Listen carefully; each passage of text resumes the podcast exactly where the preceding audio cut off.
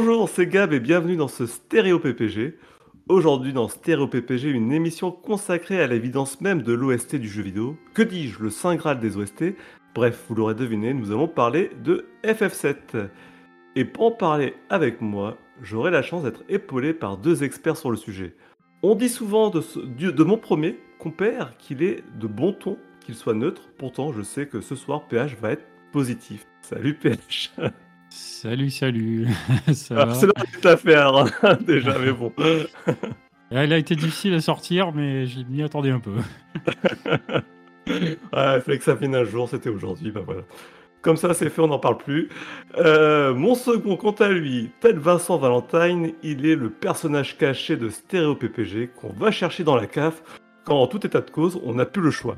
Pour cette émission, et ça sera sa première, je te souhaite la bienvenue à Sagaz. Salut Sagaz Salut à tous On va chercher dans la cave. Ah oui, quand même Ah bah On oui, va chercher loin quand même. Hein. la cave de Stéréo PPG. Alors ça faisait un moment qu'on avait annoncé qu'on ferait une émission sur les 25 ans de FF7. euh, Et ben voilà, on y est, alors avec un peu de retard. Avec un petit peu de retard, du coup. Pour plein de raisons, alors qu'on l'avait annoncé il y a près d'un an. Mais bon voilà, on y est, donc c'est bien. Sur ce, euh, pour commencer, un premier thème, et non des moindres, on en discute après.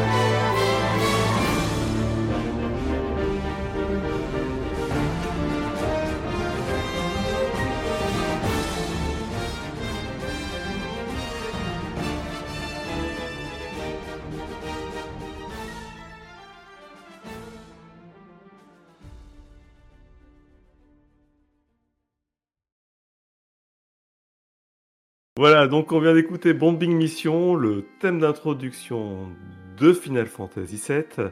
Un thème majeur, hein, je pense, de l'OST, on va pas se mentir. Euh, C'était le thème euh, d'accroche euh, pour tous les premiers joueurs qui ont touché un Final Fantasy VII en France. Un Final Fantasy même en France, hein, je pense. Et qui reste bien en tête et qui a quand même pas mal de, de petits thèmes à droite à gauche qui se répètent, qui restent bien en tête et qui sont vraiment sympas, quoi. Bah Bah écoute, oui, euh, euh, vas-y. ouais, PH. évidemment, euh, un thème assez marquant. là. J'étais content que tu choisisses cette piste, euh, Gap, parce que c'est vrai que c'est une ouverture du jeu qui est assez mémorable. Là, on est tout de suite dans le bain. Et puis, comme on va rester à Midgar euh, pendant quelques heures, euh, ça donne aussi le ton visuel, en plus du ton là, un petit peu musique. Ouais, parce que la, la musique, c'est une des rares musiques d'ailleurs du jeu qui s'inscrit vraiment à ce qui se passe au début à l'écran, puisqu'elle est dès le début, la, euh, dès la première cinématique du jeu, il y a une petite intro sur cette euh, piste-là qui fait un zoom dézoom sur la ville de Midgard, et en fait, euh, à ce moment-là, la mélodie est vraiment raccord avec ce qui se passe à l'image. Et euh, je pense d'ailleurs de, l'histoire du jeu vidéo, ça a été vraiment une des premières cinématiques cinématographiques où voilà, on a une OST qui essaye de faire quelque chose euh, avec l'image. J'ai pas cherché, hein, j'ai pas été, mais de moi en tout cas de mon souvenir de joueur, c'est un, un de mes premiers souvenirs d'avoir une musique qui s'inscrit vraiment avec ce qui se passe à l'image. Et puis derrière le thème, quoi, il y a un thème euh, qui n'a pas vieilli d'une part et qui, a une accroche. Enfin, je pense qu'aujourd'hui n'importe qui peut le chanter à la bouche. D'ailleurs, on, a rigolé avant l'émission puisqu'on on chantait tous les thèmes à la bouche, mais là, c'est typiquement, il y a plein de petits thèmes euh, qui sont accrocheurs. Enfin, ce thème-là, il est pour moi exceptionnel. hein. Et d'ailleurs, c'est d'ailleurs un- une des pistes euh, qui, dès le début, nous fait comprendre que bah, la bande-son va être géniale. Et d'ailleurs, en parlant de ça, euh, on pourrait quand même mentionner du coup que, même si tout le monde le sait, que FF7 est composé par euh, Nobuo Uematsu, accompagné de Minoru Akao à la programmation. Oui, on- c'est vrai, on- on- je l'ai pas précisé, mais ça va être une évidence. D'ailleurs, on va pas toute la soirée, on va parler un peu de Uematsu euh, indirectement. Euh, mais voilà, c'est une de ces grandes pièces, euh, en tout cas, une de ces grandes OST qu'il a créées à l'époque de Square Enix. Et Squaresoft. dont- Squaresoft, Ouais, c'est Squaresoft, ouais, c'était Squaresoft. ouais. Merci de me rappeler. Et euh, ça, c'est l'actu, tu vois. À force de baigner dans l'actu, tu, tu te raccroches à Je sais des. plus à force. on, fait même, on a oublié que ça s'appelait Squaresoft à une époque et qu'ils ça faisait des jeux, des petits jeux sympas. Et, et aujourd'hui, bah voilà. En tout cas, euh, alors, ce que je peux dire aussi, c'est que c'était un peu une évidence hein, de parler de Final Fantasy VII depuis le début. On a toujours essayé d'éviter. Et puis bon, bah là, c'est un petit peu aussi un l'OST doudou, donc on, on se fait un peu plaisir, on en parle et voilà, on, on vous en fait profiter aussi. Autre chose à rajouter sur Bombing Mission Vous avez Non, après, Euh, comme tu as dit, hein, ça reste quand même un, un thème euh, très très marquant et en plus, euh, ce petit mélange qui suit euh, ce qu'on voit pendant la cinématique, c'est vrai que c'est c'est magique en fait, il n'y a pas d'autre mot. Avec l'arrivée du train, tout ça, les, les changements de thème sont magnifiques. Non, c'est vraiment une chanson qui reste en tête. Voilà, euh, et vous? Quelle était votre première fois avec Final Fantasy VII Parce que là, pour le coup, on est dans l'intro. Ça, ça, ça revient, ça remonte à quand cette première fois avec Final Fantasy VII Bah, honneur à Sagasmec, au nouveau, allez. On a un Allez, mois. vas-y. Allez. Ouais. Je vous le dis. Euh, moi, honnêtement, FF7, euh, ça remonte à- aux années 2000, je dirais peut-être 2003, pour être plus exact. C'est pas mon premier FF. Ah oui, donc c'est après, c'est après la, va- première vague Final Fantasy, quoi. C'est arrivé quand Final Fantasy X était sorti. Oui, moi j'ai été plus sur. euh, ben, en fait, j'ai attaqué avec le 9 et après je suis passé sur le 7. D'ailleurs, euh, pour la petite histoire, j'ai eu du mal avec le 7, je l'ai lâché pendant des mois et des mois parce que j'étais bloqué. Donc j'avais les- Bloqué lâché totalement. Ouais, j'étais bloqué au niveau des montagnes en fait, j'avais un petit bug et j'arrivais pas à m'en dépatouiller. Donc euh, bon après vers la fin du jeu en plus. Donc j'avais laissé totalement tomber le jeu, ça m'avait un peu gavé. Et après j'y étais revenu et j'avais repris, mais vraiment le jeu est magique. Ça, m'avait fait de la peine, mais le, jeu était vraiment bon, alors j'y étais revenu. Mais voilà, ça date de 2003 à peu près. Donc j'avais 13 ans, pour information. Donc voilà, mais ça reste euh, un de mes jeux préférés, malgré les années. C'est marrant cette rubrique, du coup j'ai l'impression d'être dans Rétro PPG, puisqu'à chaque fois on demande quand et comment tu as découvert le jeu dont on parle. Et là en fait bah, c'est la même question au final. Bah, c'est exactement la même, mais on va peut-être faire un peu du rétro ce soir. On va pas se le Ah bah cacher. oui, Ah, automatiquement. le jeu a 25 ans en même temps. Ah, quand même. 25 et demi même du coup maintenant. Oui, oui. Euh, bah, moi, ma première fois avec euh, FF7, c'était à l'époque. hein, et d'ailleurs, euh, comme tu l'as dit tout à l'heure, Gab, euh, pour ma part, c'était effectivement plus ou moins aussi ma première fois avec le JRPG en général. Comme tu l'as mentionné, moi aussi, j'étais assez marqué par la séquence d'ouverture qui, en plus, enchaîne d'une scène cinématique directement au jeu. C'était quelque chose d'assez nouveau à l'époque et assez bluffant, même techniquement parlant. Euh, attiré aussi tout de suite par, euh, par l'ambiance sombre de Midgar, euh, par le fait qu'on soit dans l'action tout de suite aussi, quelque chose qui était assez cool. Et puis bah, évidemment par ces musiques dont on va parler tout le long de l'émission. Mais ouais, FF7 est un jeu auquel j'ai joué à l'époque, que j'ai fait, voire même refait déjà à l'époque, et puis que, auquel je, je, je dis pas que je refais des parties régulièrement, parce que c'est quand même un jeu qui dure plusieurs heures, mais euh, je l'ai notamment refait là, il y a 3-4 ans, après avoir fait FF7 Remake, dont on va parler peut-être un tout petit peu aussi. Euh, parce que FF7 Remake, moi je trouve ça bien, mais bon, sans plus. Et du coup, j'ai eu envie de rejouer à l'épisode PS1 qui, malgré quelques défauts, me plaît euh, nettement plus. Bien, et bah euh, du coup à mon tour, et bah moi c'est ce qui m'a fait acheter une PlayStation, qui m'a fait choisir la PlayStation à l'époque, puisque j'ai souvenir à l'époque euh, quand j'ai vendu ma Mega Drive, j'ai cherché euh, quelle allait être la, la console. Attention à ce que tu dis sur la Mega Drive, hein, sinon on va encore se faire taper dessus. Non, mais en plus j'avais une Mega Drive, ça pas, pas de balle pour lui. et, et du coup, euh, voilà, j'ai commencé à feuilleter Joypad dans tous les sens. Il y avait la N64 qui sortait à l'époque aussi. Et, euh, et puis voilà, il a fait ces quatre pages sur Final Fantasy VII et je crois que je suis resté pendant un mois à relire ces pages, à revoir les screenshots, donc j'attendais énormément. C'est ce qui m'a fait prendre la, la PlayStation, comme j'ai dit. Et puis bah après, c'était un peu la révélation. Comme toi, c'était mon premier JRPG. Et je crois que jusqu'à aujourd'hui, j'ai jamais lâché la saga, malgré les derniers mauvais épisodes. Et je pense que Final Fantasy VII, on est aussi, enfin, le moteur, hein, c'est lui qui me fait toujours croire qu'il y aura toujours un bon épisode derrière. Euh, pour les mêmes raisons, bah, cette séquence d'intro qui est hallucinante, euh, ce- ces musiques, ces, personnages, j'ai dû refaire 4 ou 5 fois le jeu en entier dans mon adolescence avec des parties plus ou moins complètes, euh, puisque je pense avoir eu une partie où j'avais fait la totale, euh, avec tous ces secrets. Enfin, ça, c'est quelque chose assez, qui était assez exceptionnel, hein, puisque c'est un jeu qui était bourré de, petites, euh, de petits secrets à droite, à gauche, euh, de plein de subtilités aussi, parce que euh, on pouvait très bien faire le jeu d'une certaine manière et pas voir toutes les subtilités qu'il y avait en jeu, ou des optimisations complètement folles qui faisaient des trucs qui cassaient complètement le jeu. Donc Vraiment, voilà, que des bons souvenirs et très formateur comme jeu pour la suite de mon expérience de jeu vidéo. C'est beau. Ah oui, bah moi c'est c'est mon doudou, hein, vraiment, hein, Final Fantasy VII, je ne vais pas vous cacher. Si- J'aime pas dire que j'ai un jeu préféré, parce qu'il y en a plein que j'aime bien, mais en tout cas, s'il devait y en avoir un, il pourrait en faire partie. Eh bien, je vous propose de passer à la musique suivante.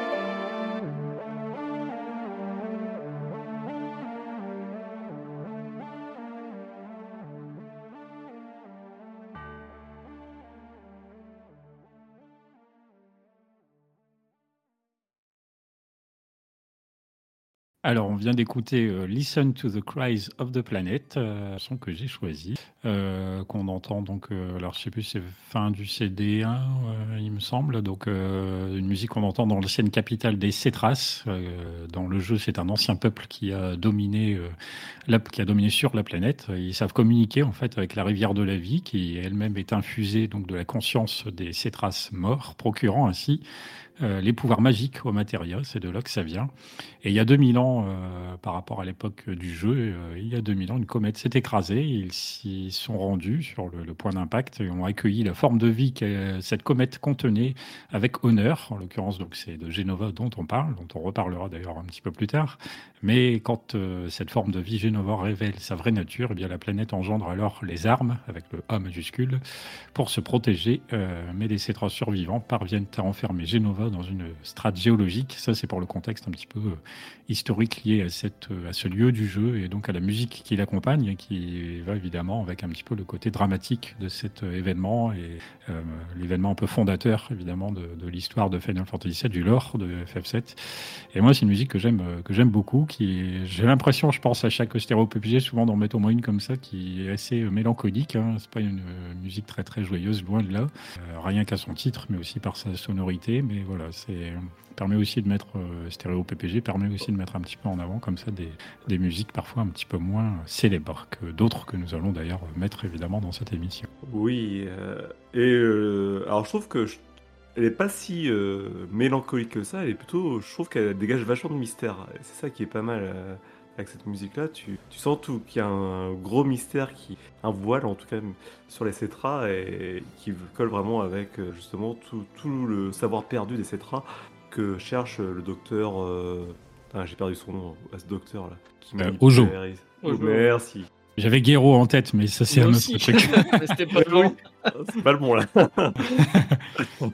Euh, bah oui, oui, tout cet aspect euh, effectivement euh, mystère, euh, comme tu dis, là on plonge tout doucement dans l'aspect archéologique, un peu dans tous les sens du, du terme du jeu, où on va découvrir comme ça une génération passée, et puis cet aspect mystérieux va évidemment avec ce qui va se passer dans cet endroit du jeu et à ce moment du jeu. Attention spoil, euh, 25 ans plus tard, évidemment avec la mort de, de personnage central qui est on ne peut plus de l'histoire. Oui, c'est devenu un même. Euh, en tout cas, oui, euh, c'est vrai que j'avais oublié, mais avec toutes les histoires de généalogie, c'est que le jeu nous raconte une histoire, mais nous raconte aussi une histoire passée, et on n'arrête pas de naviguer entre le futur et le passé, et entre le présent et le passé plutôt. Et c'est ça aussi qui fait qu'il y a un fil conducteur, euh, tout long- en, tout, enfin, en tout cas que le scénario est aussi prenant, c'est que on veut savoir aussi bien quels sont les enjeux actuels que les enjeux passés. Et vraiment, à ce- Et puis, Euh, comme tu dis, pour bien avec Cloud aussi. Oui aussi, euh, qui évidemment. Euh, vraiment, oui, il y a toutes les histoires qui s'entremêlent. Vraiment, ça suit. euh, T'as vraiment envie de savoir euh, ce qui se passe. Un événement des- de- déclencheur pour, pour plein de raisons. Puis comme tu dis, voilà, avec euh, Aerys qui fait le lien entre euh, le passé et le présent, et euh, sa disparition, tout ce que ça va impliquer d'ailleurs aussi pour l'équipe de ses camarades qui l'accompagnent dans ce voyage. Et justement, en plus, c'est un personnage là, donc de souvenir que du coup, on joue peut-être déjà plus depuis quelques instants, que je, je ne sais plus très bien si on peut la contrôler encore quand on est dans cette partie, peut-être pendant un temps, mais pas évidemment avant l'événement tragique. Oui, puisqu'à un moment donné, elle disparaît, elle part euh, d'elle-même et on la retrouve malheureusement, et c'est trop tard, c'est le drame. En gros. En gros. En tous, Et- on a oublié d'enlever son équipement. Ah oui On verra-t-on ce qui se passe dans FF7 Remake. Euh, euh, Donc, Alors comme ça, on l'a c'est dit, un c'est- autre débat, mais non, On va il y va venir, peut-être hein. il va peut-être y avoir un destin alternatif, c'est ça que je veux dire. Euh, donc cette musique, pas toute l'OST comme on a dit, est composée par Nobuo Uematsu, qui a une carrière quand même euh, assez anodine. Est-ce que tu veux nous en parler, PH, ou tu veux que je lance un petit peu le... bah, j'ai quelques, lignes là ouais, sur sa, sa biographie, on va dire. Euh, il est né le 21 mars 1959, donc d'ailleurs je vois qu'on n'est pas très loin par rapport à la date d'enregistrement de son euh, à Kochi, une ville portuaire euh, située au sud de l'île japonaise de Shikoku. Euh, jeune, il, il est d'abord passionné de sport et il envisage de devenir lutteur professionnel avant de tomber amoureux de la musique vers l'âge de 9-10 ans quand sa grande sœur, qui elle prend des cours de piano, l'emmène voir un concert des petits chanteurs de Vienne. Il se met alors à pratiquer, mais sans formation académique, ce qui constituera d'ailleurs euh, très longtemps un frein dans sa pratique. Euh, c'est au milieu des années 80 qu'il va intégrer un peu par hasard et sans ambition particulière Squaresoft. Le succès du premier Final Fantasy, euh, comme on connaît, va alors tracer son avenir. D'ailleurs, je te coupe, il y a un excellent article ah bah, j'ai terminé mon paragraphe, donc de toute façon, tu pouvais ah. me couper. ah, pardon. Il y, a, un excellent article sur Gamecult euh, qui a été écrit euh, par, euh, comment il s'appelle Celui qui fait les graphiques dans tous les sens pour expliquer les chiffres devant du plus son nom. Dommage. En tout cas, il a fait un excellent article sur l'histoire de Squaresoft et il explique un peu comment les débuts de Squaresoft étaient et comment ils sont tous retrouvés là. Ça paraît invraisemblable. C'était limite euh, le soir, ils se rejoignaient entre copains chez Squaresoft pour faire pour déconner, faire des jeux vidéo quoi. Et Uematsu, un soir, il est passé par là, on l'a invité, il est venu. Donc euh, une équipe. Bah, c'est une autre époque aussi. Hein. Oui, oui, oui, c'était un autre Japon aussi. C'était le fameux Japon où ils avaient le miracle japonais. Crois qu'on a appelé ça à cette époque-là où justement il y avait plein de choses. Euh, le Japon a explosé à cette époque. Et voilà, donc comme tu as dit, Uematsu a rejoint un peu par hasard euh, les équipes de Squaresoft euh, et euh, a très vite été copain avec une petite personne chez Squaresoft à l'époque qui s'appelait Hironobu Sakaguchi, qui, a, qui, officié chez Squaresoft jusqu'en 2000. C'était quand le, cataclysme avec Final Fantasy et les créatures de l'esprit 2001, 2002 C'est dans les années 2000 Ouais, début 2000. Bah, quand, voilà, donc euh, ça a été un peu la fin aussi de, du, grand Squaresoft. Hein. Mais euh, Sakaguchi, donc euh, pour remettre un peu un nom sur cette personne, c'est lui qui a fait Final Fantasy. Voilà, grosso modo, Final Fantasy, c'est Sakaguchi. Jusqu'au 9, c'est Sakaguchi, sauf sur le 8 où il était coproducteur, mais voilà, il a fait tous les premiers Final Fantasy, Fantasy, il les a dirigés. Et comme à chaque Final Fantasy, Uematsu était de la partie. Euh, ce qui a contribué énormément aussi à son exposition euh, sur, ce, ces jeux vidéo, puisqu'il était le seul compositeur. Euh, cependant, ça, Uematsu a aussi pensé un peu à sa relève hein, chez Square Enix, puisqu'il a eu le flair quand même pour trouver quelques perles en termes de composition. Moi, je pense essentiellement à Yasunori Mitsuda, qui, qui a fait les OST des Xenogears Xenoblade. Euh, mais pas que, il a fait les, OSC de Front Mission, il a fait des participations sur Final Fantasy XIV. Bah voilà, il, a été un peu partout après le départ de Uematsu. Et on, voilà, je pense que Uematsu, il a quand même euh, il a eu cette faculté d'une part d'être novateur dans son domaine, mais aussi d'avoir su créer une génération qui allait, le suivre. Ah oui, puis même de lui-même, il a marqué son époque. Enfin, et même le jeu vidéo en lui-même. On va en revenir un peu après sur Uematsu, mais oui, oui, il, a marqué. Bah, je pense que. Je sais plus qui disait ça, je, crois que c'était euh, Puyo qui disait ça, ou euh, Gotoz, euh, chez Gamecult. Euh, au départ, quand on commençait à parler de musique de jeux vidéo, on commençait, comme tout fan de Final Fantasy VII, à, à, parler de quelle était sa meilleure piste son préférée. Puis on, a commencé à dévier vers d'autres jeux vidéo. Et en tout cas, c'est vrai que euh, écouter de la musique de jeux vidéo, ça pas, c'était pas une évidence pour moi il y a, jeune. Puis il y a eu Final Fantasy, ça commence à devenir une évidence. Bah disons que c'est, au final, tu peux t'écouter ça, ça te rappelle des souvenirs du jeu en fait. Quand t'entends une musique, pof, dans, euh, ton esprit, tu dis ah c'est ce moment-là et tout ça, et ça te fait voyager en fait. Ne serait-ce qu'en entendant l'OST. Voilà, voilà. Donc de toute façon, on va revenir un petit peu sur aussi Uematsu, sa façon de faire. Et euh, mais avant ça, je vous propose d'écouter une petite musique qui fait référence aussi à ce qu'on disait plus tôt.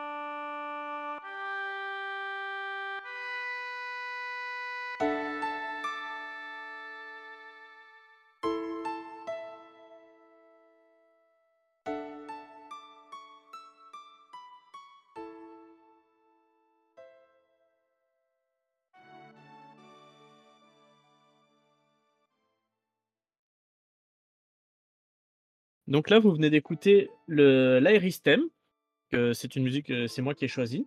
Donc ça, c'est une musique que vous allez entendre un peu tout le long du jeu. C'est une musique un peu délicate, douce, et ça représente bien la personne en elle-même, jusqu'à l'événement fatidique. Mais Ouais. Vas-y, vas-y, je t'écoute, euh, Gab. ouais, au- au-delà du côté euh, effectivement douce et tout ça, c'est quand même une musique assez emblématique euh, du jeu. Je, je me demande même si c'est pas la plus connue vraiment aujourd'hui, Iris Theme, puisqu'elle a été reprise au piano. Il y a plein de versions différentes. C'est un des thèmes les plus reproduits, je pense, suite à cette euh, version de Final Fantasy. Et euh, effectivement, qui empreint de mélancolie et d'émotion, mais euh, c'est aussi le personnage qui veut ça. Il y a, beaucoup d'émotions toujours qui circulent à travers Iris, soit par son histoire, soit par son côté justement. Elle arrive après un drame, elle fait non, mais c'est pas grave, euh, tout va bien se passer. Donc euh, on dirait qu'elle porte un fardeau sur ses épaules et qu'elle prend aussi celui des autres euh, à bras le corps. C'est ça, mais en fait, c'est. Bon, après, du moins, quand tu as suivi un peu le lore de FF7, hors l'original et tous les autres, c'est vrai que la musique, du coup, te parle plus encore. Parce que tu comprends un peu plus son histoire, tu sais ce qui s'est passé, tu te dis, ah, euh, elle a vécu des choses et pourtant elle reste joviale et toujours dans l'aide à la personne. Donc c'est vrai que la musique, avec ces quelques notes, quand même, euh, ça reste. euh, ça a marqué les esprits. Ouais, et c'est pour ça, comme vous dites, oui, du coup, forcément, thème emblématique parce que personnage emblématique. Et c'est vrai que là, comme Sagast explique un petit peu la personnalité de ce, de ce bonhomme, euh, c'est vrai que c'est euh, bien retranscrit pour le coup, justement, dans le remake où, où elle, elle a conservé euh, cet aspect toujours très positif euh, qui est peut-être un petit peu. Ce que je sais que j'en m'avais dit un petit peu sur le remake, c'était un des défauts, c'est que du coup.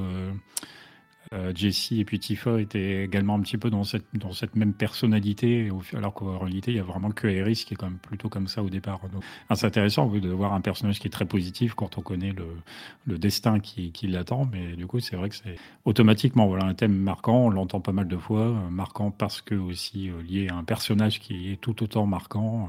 Euh, c'est tout ça qui, qui va bien ensemble. Voilà, et je pense que c'est aussi cette notion de sacrifice qui distingue euh, quand même Jessie de. À aucun moment Jessie sacrifie, se sacrifie réellement euh, au même Non, niveau. non, bien sûr. que- hein, Celle-là, c'était juste pour comparer par rapport à la manière dont les personnalités ont été euh, tra- retravaillées ou approfondies dans le remake. hein. Pas Oui, c'est vrai, il-. Mais euh, voilà, après, est-ce qu'il faut faire un remake pour faire le même jeu? euh, on peut se poser la Ah bah, d'un- euh, remake. euh, T'es dans l'ouverture des débats ce soir. C'est pas le sujet de l'émission. Faudrait peut-être mettre les idées de Par côté contre- par des saloons. C'est vrai.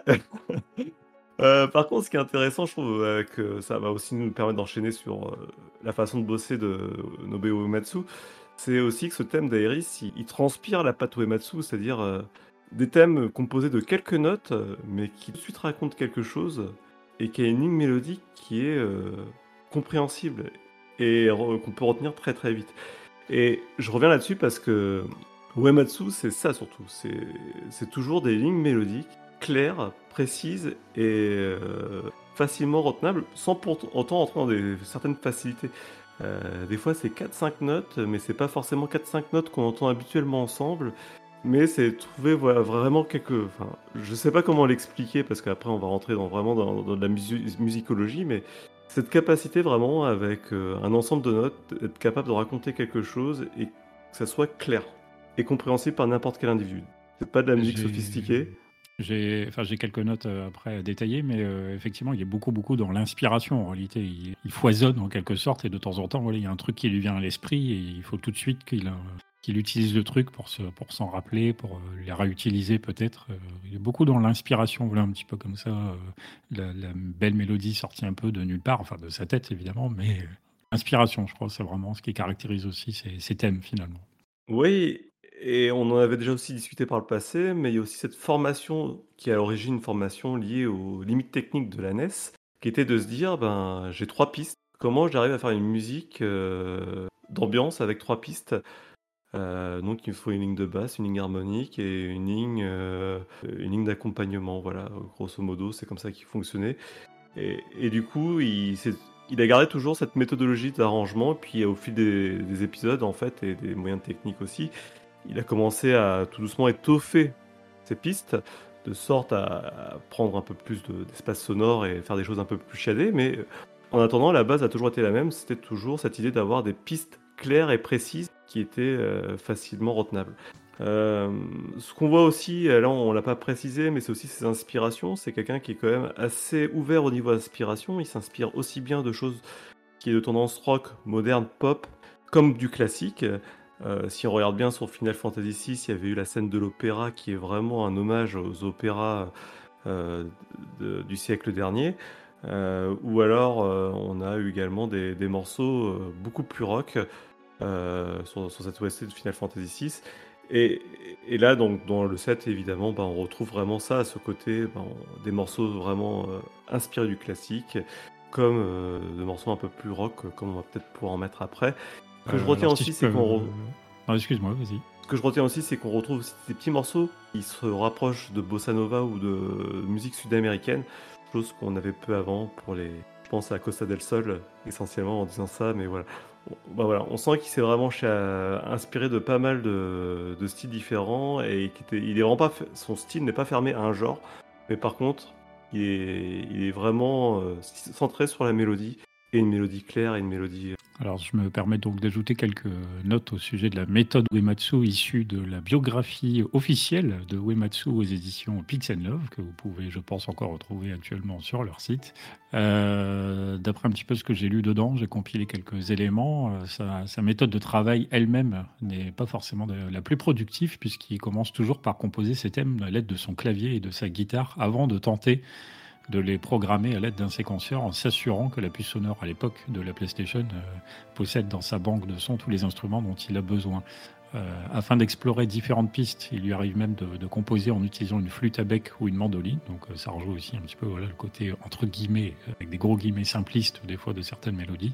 Euh, ce tâtonnement a une conséquence par contre inévitable, c'est qu'il lui arrive du coup de ne pas trouver ce qu'il cherche ou comme le résultat peut donner un son trop différent de ce qu'il imagine au départ, eh il doit abandonner un certain nombre de morceaux. Ce n'est qu'à partir de l'épisode suivant, FF8, que Nobuo Uematsu peut compter sur un programmeur spécialisé dans le synthétiseur qui va l'aider à restituer au mieux ses idées de composition et du coup avancer plus rapidement. Euh, et puis, une petite information qui est donnée dans ce livre. Euh, éventuellement, je ne sais pas, on va pas passer trois heures, mais est-ce que vous savez quelle est l'une de ses pistes préférées à Uematsu? Une de ses pistes préférées? Ouais, on l'entendra pas dans l'émission, donc c'est l'occasion de la citer maintenant. Ah merde euh, Tiens, j'étais en train de me demander. Euh, qu'est-ce que ça pourrait être Allez, une au pif, là, peut-être, on sait jamais. Opéra des Maria. sur, l'OS de Final Fantasy Une, euh, Ouais, de FF7. Hein. Ah, de FF7, ah merde. Ah oui, une de ses pistes préférées du jeu. Bah, le, thème de peut-être de Red 7, je, Red 13, j'ai plus son le truc qui se passe dans les dans, dans le canyon. Ah, Cosmo Canyon est une de ses pistes préférées, effectivement. Il la cite de lui-même. J'aurais dit la première, tu vois, Bombing Mission. Non, parce que Cosmo, Alors, euh, aussi, Canyon. Euh, pour des raisons un peu différentes, mais apparemment, voilà, Cosmo, il, cite, il aime citer Cosmo Canyon comme une de ses pistes favorites sur le jeu. Mais je suis pas étonné. C'est oh, bah, une piste vraiment originale en plus, Cosmo Canyon, avec les percussions et tout. Elle reste bien en tête aussi, surtout quand tu vas. Voilà, voilà. Bon. non, je me permets d'avancer un peu parce qu'on a encore pas mal de trucs à faire. ah ouais, c'est vrai que là, ça prend. on a peut-être vu gros sur ce Final Fantasy VII, mais c'est pas grave. Allez, du coup, je vous propose de passer à la piste suivante et on en discute après.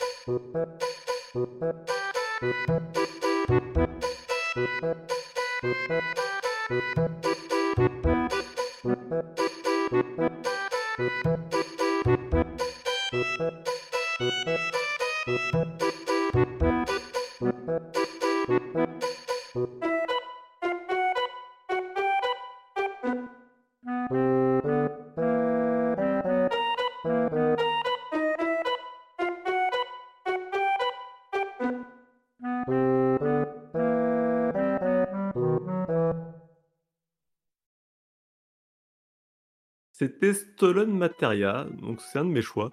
Euh, c'est une piste qu'on associe souvent à Yuffie, puisque Stolen Materia veut dire voleuse de matériel modo. Hein. Alors pourquoi j'ai choisi cette piste euh, Déjà parce que j'adore cette piste, et c'est vraiment ce qu'on disait avant, le... quelques notes très simples, mais qui racontent, enfin voilà, j'arrive même pas à trouver les mots, mais ça met vraiment Yuffie en valeur, c'est ça, je trouve que ça décrit Yuffie. C'est une musique qui arrive à décrire vraiment ce qu'est Yuffie. Ce côté euh, coquin, timide et en même temps euh, voleur et, secret. J'ai adoré cette piste et je la remets régulièrement dans des, petits montages parce que je trouve qu'elle euh, fait toujours un petit, peu son effet. Et voilà, en, comment avec quelques notes on arrive à faire tout de suite quelque chose qui raconte quelque chose. Bah, une musique qui raconte quelque chose un petit peu sautillante comme ça dans réalité. Euh, c'est marrant que tu aies choisi ça et c'est intéressant de faire ces émissions pour justement mettre des fois en avant des, pistes beaucoup moins connues comme celle-là justement. Ah oui, oui, bah, celle-ci, bah, c'est une piste qui reste en tête. Je veux dire, c'est une piste euh, souvent, euh, je sais pas comment expliquer, mais je vais voir quelque chose et hop, j'ai cette air-là qui vient en tête. Je croyais qu'on le faisait pas de mimer les pistes. et bah, c'est On m'avait dit qu'on le fait pas. Non mais voilà, j'arrête sur celle-ci, il n'y a pas grand-chose à dire, si ce n'est que c'est vraiment voilà, la mise en forme vraiment de ce qu'on disait tout à l'heure, des mélodies simples euh, au profit d'efficacité. Un choix sympathique et puis contrebalance un peu, soit les pistes beaucoup plus rythmées ou beaucoup euh, noires, euh, intéressant aussi, ça montre l'éventail de ce que propose FF7. Ouais. Non, il y a pas mal de... Il y, a, beaucoup, il y a beaucoup à manger dans FF7. Et, Ah, excuse-moi, je te coupe, Gab, mais, en fait, cette, cette musique, elle me fait penser un peu à un chocobo dans sa manière de euh, d'être faite. Elle ressemble un peu à la musique des Chocobos et c'est que Yuffie, elle me fait penser un peu à ça. Elle est là, tranquille, elle va à droite, à gauche, elle est tout en train de bouger. Ah, bah c'est un personnage atypique, hein. d'ailleurs dans le jeu, elle est pratiquement en marge de, tout le reste du groupe. Hein. D'ailleurs on se demande ce qu'elle fait avec ce groupe, elle a rien à faire avec eux. Bah, surtout que c'est un personnage qui est même euh, optionnel. Hein, Ah, tu peux passer à côté complètement. Tout comme euh, Vincent Valentine. Euh, désolé par rapport à la référence à Sagasmec tout à l'heure, mais personnage optionnel. J'adore ce personnage. Vincent est beaucoup plus emblématique. Mais... Et en plus, tu vas le chercher dans une cave. C'est ça que je trouvais drôle. Ah non, mais ça collait bien, ça collait bien. Voilà, et euh, on avait mis ça aussi là entre parenthèses, mais c'est l'impact de l'OST de Final Fantasy VII sur le jeu vidéo. Est-ce qu'il a réellement eu un impact sur le jeu vidéo? Moi, je pense que oui. Alors là, évidemment, il n'y a rien de documenté sur le sujet. Mais ce qu'on voit surtout, c'est que déjà Final Fantasy VII, au-delà même de l'OST de Final Fantasy VII, Final Fantasy VII a eu un impact majeur sur le jeu vidéo, puisque d'un seul coup, tout le monde s'est dit, un, JRPG arrive se vendre partout au monde en grande quantité, euh, en mettant les moyens. Donc euh, tout de suite, on a vu euh, les productions des JRPG changer complètement leur méthode de production et essayer tout doucement de se rapprocher de ce que faisait Square Enix, Squaresoft, pardon, à cette époque-là. Et on a vu également émerger un paquet d'OST à cette époque-là, euh, qui sont devenus des références du genre. Euh, alors beaucoup viennent de Square Enix, euh, Squaresoft, pardon, je vais réussir, mais on a vu aussi d'autres jeux en marge sortir avec des OST de tout aussi bonne qualité, chose qui n'était pas forcément leur, leur, point fort. Je pensais aux Tales of, euh, mais euh, j'aurais pu, je pense citer d'autres. il y en a eu à l'appel hein, des jeux avec des très très bonnes OST derrière. Je peux pas dire que c'était le point de départ, mais on peut imaginer que quand même ça a fait réfléchir aux créateurs de voir que une OST comme celle de Final Fantasy VII a, pu marquer. Et j'ai noté donc dans les OST dans les années qui ont suivi assez marquantes. On a eu celle de Silent Hill, on a eu celle de Metal Gear pour parler des grands jeux, mais euh, voilà, ça ne s'est pas arrêté qu'au monde du JRPG. Bah, après, je pense... Ah, excuse-moi, vas-y, euh, euh, en fait, c'est ça, c'est que l'impact de l'OST d'FF7, donc ici en l'occurrence sur le jeu vidéo, mais c'est plus un impact au niveau international, parce que en réalité, la musique de jeu vidéo est déjà présente un peu dans le quotidien des Japonais, où des, concerts de musique euh, de jeux vidéo se font déjà dans les années 80. Donc, c'est pas du tout nouveau pour eux d'être marqués par une musique dans un jeu vidéo, mais c'est quelque chose qui va être nouveau beaucoup plus pour le public occidental, français notamment, mais pas que. Et je pense que c'est ça qui change beaucoup aussi avec l'évolution des technologies, l'évolution aussi du média, du jeu vidéo, qui commence à être beaucoup plus gros, beaucoup commercial, entre guillemets. donc c'est ce qui se passe à mon avis. Comme, le, comme FF7 Carton euh, se vend à plus de 10 millions d'exemplaires, bah, du coup ça veut dire qu'il y a beaucoup de joueurs qui ont, donc entendent ces musiques. Et forcément, plus il y a de joueurs qui jouent plus il y a de gens touchés par la musique, et c'est comme ça aussi qu'Uematsu reçoit euh, à l'époque hein, manifestement de plus en plus de courriers, de cassettes, de CD qui viennent du monde entier pour le, féliciter ou pour lui montrer des travaux qui les ont inspirés grâce à sa musique. Donc euh, FF7 de ce point de vue-là tourne définitivement, comme tu disais un peu tout à l'heure par rapport aux origines de la saga, la, page de l'ère familiale. Hein. Désormais, c'est plus juste un petit groupe d'amis, mais c'est bien une, une société avec une hiérarchie, plusieurs équipes et tout. Enfin, on passe vraiment dans une autre ère et en fait FF7 en est un peu le symbole de toute cette évolution au niveau du média, au niveau du, monde des technologies, même Internet qui va arriver tout petit à petit, euh, qui s'en fait un peu le représentant, du bon gré malgré lui.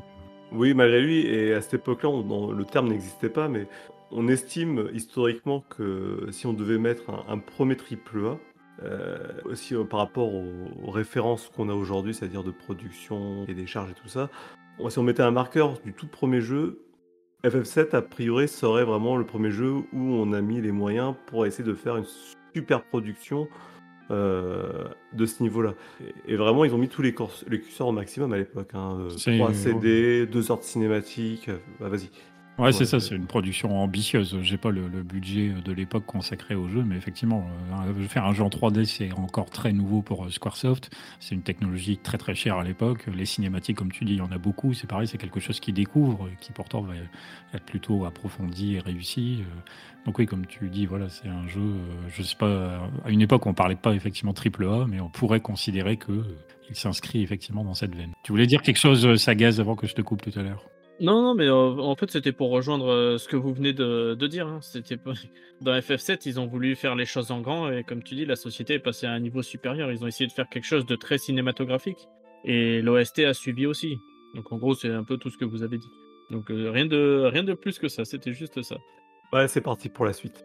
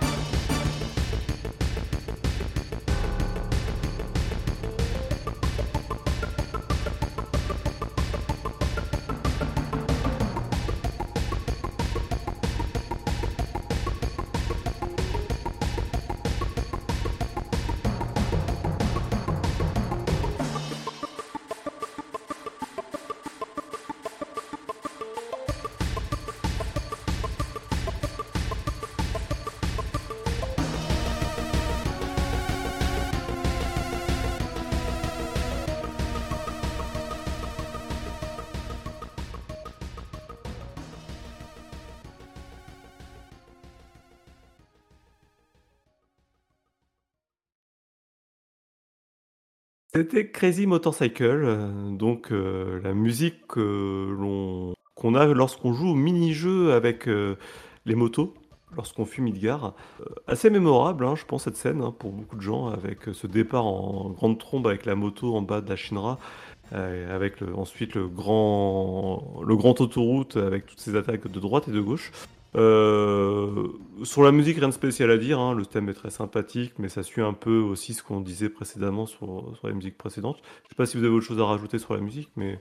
Oh, bah oui, euh, un thème simple dans l'exécution. Je pense que c'est plus la scène en elle-même qui marque plus que le, cette musique.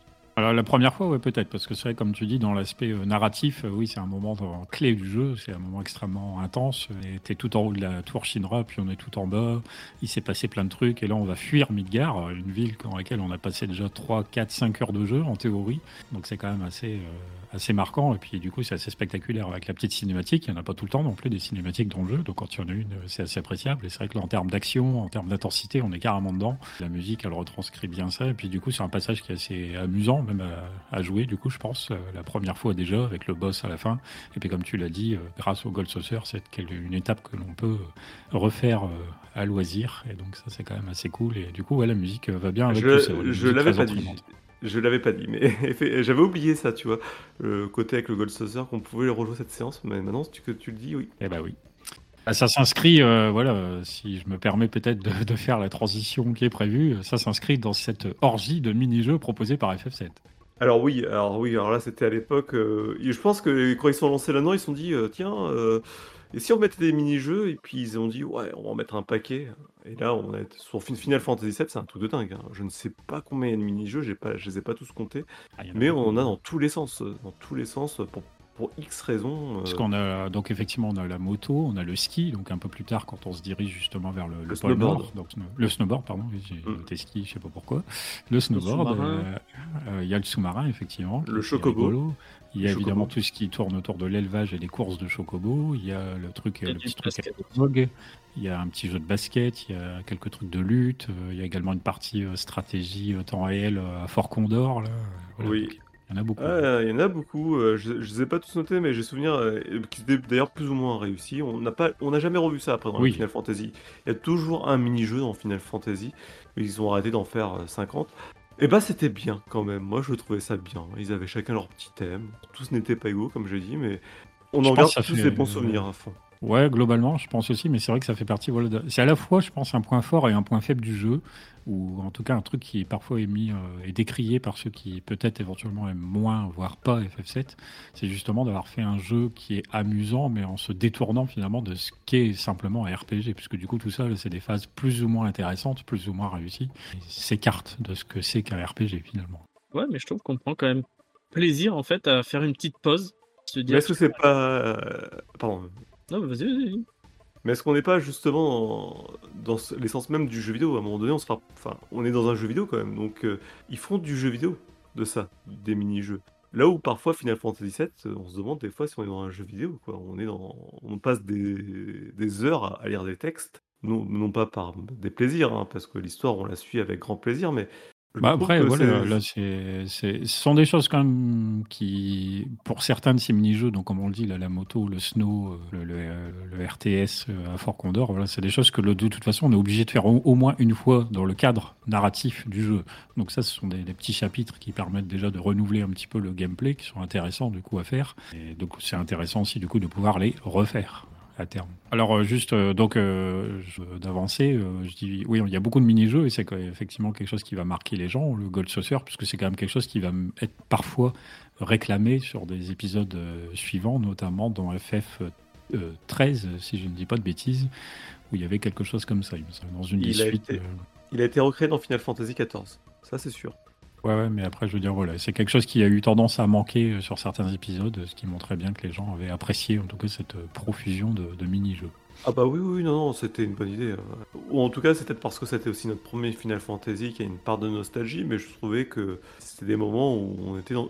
Moi, la, partie snowboard, hein, j'ai juste parlé de la partie snowboard, moi, je la trouvais géniale. Je l'ai refait. Un peu rigide. Un peu rigide. Maintenant, avec du recul, je, dirais peut-être pas la même chose. Hein. Mais à l'époque, j'ai dû passer je sais pas combien de fois à essayer de refaire un bon score là-dessus. Parce qu'il fallait la Mataria Alexander qu'on pouvait avoir que si on réussissait bien la, la piste de snowboard aussi. Mais bon, Là, j'étais plus chocobo, moi, personnellement. J'aimais bien ça. passons. ouais, Chocobo c'était plus casse-pied les courses, je trouvais. Bon, voilà, chaque jeu ne se valait pas et chacun avait son avis sur le sujet. de Mais c'était Oui, voilà, c'était peut-être aussi parce que c'était quelque chose de relativement nouveau à l'époque, euh, aussi de, de varier comme ça les styles de jeu au sein d'un seul et même jeu. Ah, pour le coup, ils ont mis euh, les petits plats dans les grands. Là, ils ont donné la totale. Un JRPG de qualité. Et en plus, à l'intérieur du JRPG, ils sont quand même allés te mettre des mini-jeux qui, à l'époque, se valaient. Après, comme on dit, hein, c'est peut-être un peu rigide aujourd'hui, mais ça avait le mérite d'être là. Ils étaient, comme on dit, pas tous euh, de la même qualité, mais c'était sympa quand même. Ok, voilà. Bon, je vous propose de passer à la piste suivante.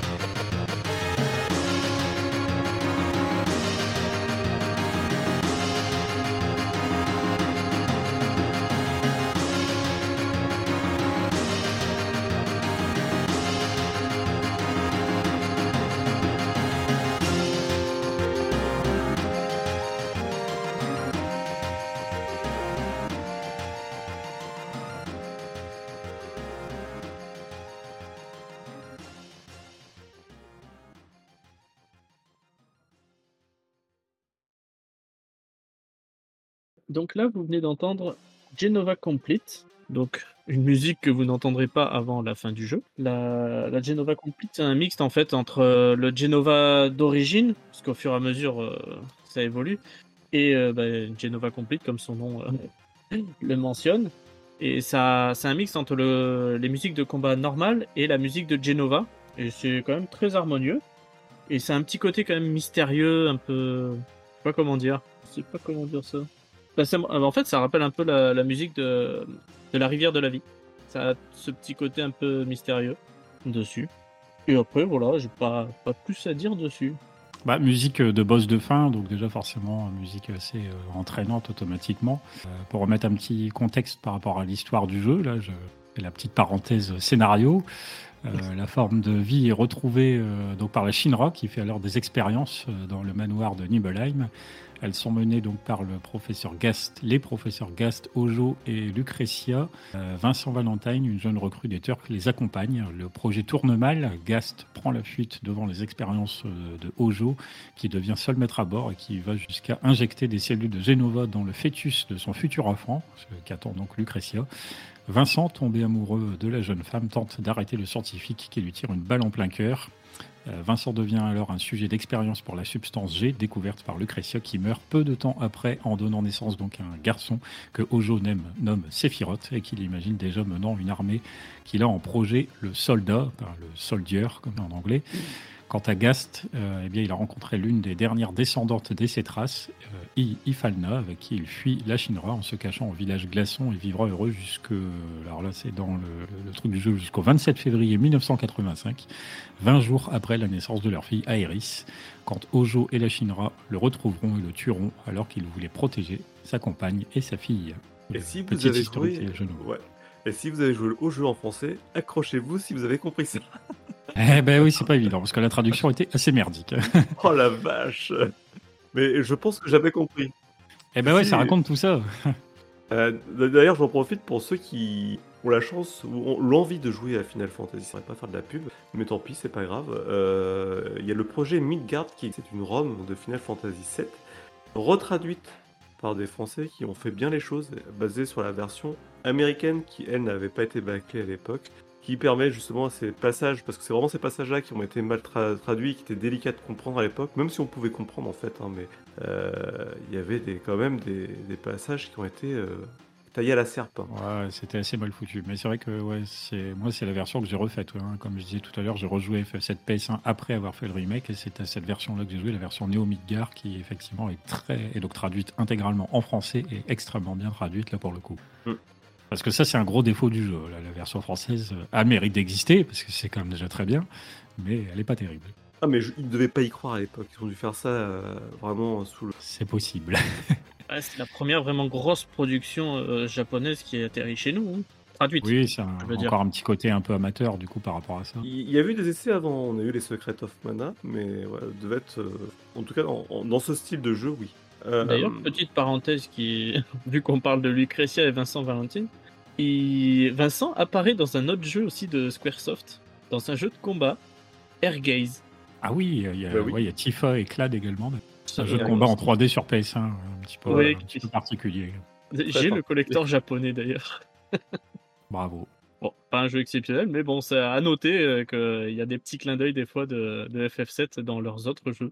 Donc Déjà, en tout cas, voilà, euh, ouais, Genova Complete euh, qui s'accompagne avec. euh, après, on a Birth of a God, euh, que là on n'entendra pas, et puis une autre que vous connaissez forcément, qu'on entendra un petit peu plus tard.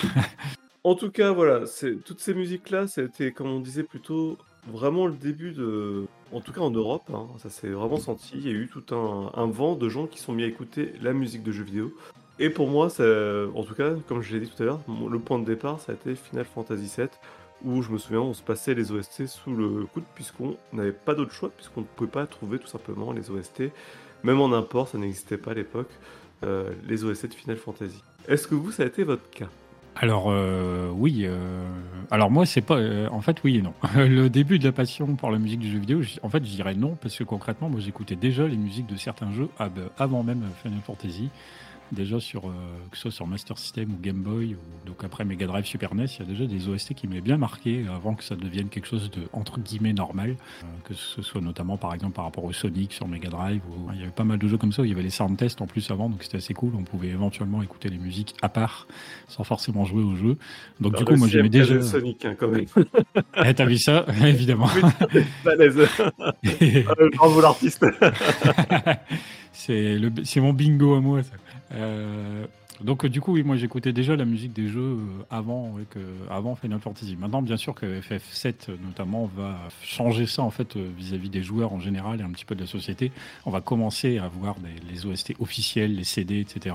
Tu as parlé tout à l'heure de, Metal Gear Solid. Moi, effectivement, l'OST de Metal Gear Solid PlayStation, première du nom. C'est un CD que j'ai acheté à l'époque dans mon magasin de jeux vidéo de ma ville. Donc c'est quelque chose qui a commencé à se faire et après on a pu se procurer tout doucement au fil des ans effectivement différentes OST. Alors c'était pas toujours des produits officiels, ça c'était un petit peu le truc auquel euh, c'était difficile de faire attention à ce moment-là, mais en tout cas oui, euh, la musique pour le jeu vidéo. Donc du coup voilà, moi je dirais FF n'a fait finalement que de confirmer quelque chose que je pratiquais déjà, si je devais résumer. Après moi c'est un peu pareil. Un peu oui et non aussi. Parce que j'ai j'ai commencé à écouter vraiment les OST de jeux quand j'ai découvert vraiment le JRPG aussi. Donc après, depuis toutes ces années, j'en écoute autant, mais ah bon, après, je suis un petit peu plus jeune que vous aussi, ça, fait aussi les choses. Mais sinon, oui, après, je l'écoute régulièrement des OST de jeux, notamment euh, Final Fantasy et Chrono Trigger. Mais sinon, oui. Oui, oui. Oui, parce que sur NES, sur, sur, Super NES, il y avait effectivement des, super OST. J'avais racheté quelques années après aussi l'OST de Final Fantasy. En version, on a commencé à avoir des versions orchestrales, des versions qu'on avait en jeu qui étaient vendues. Alors là, c'est le panard total. Mais, euh, mais euh, c'est des choses qu'on ne trouvait pas avant Final Fantasy VII, c'est sûr et certain. C'est ça qui a démocratisé euh, l'OST du jeu vidéo. ouais, c'est ça, ça a démocratisé le truc, c'est le bon terme. Putain, je sers à quelque chose de oh. haut. ouais, il est pas venu pour rien, Sagaz. Sagaz, c'est le champ lexical qu'on n'a pas, tu vois. ok, bah merci les gars. Euh, écoute, euh, voilà, on passe sur la piste suivante, euh, et puis c'est pour toi, PH.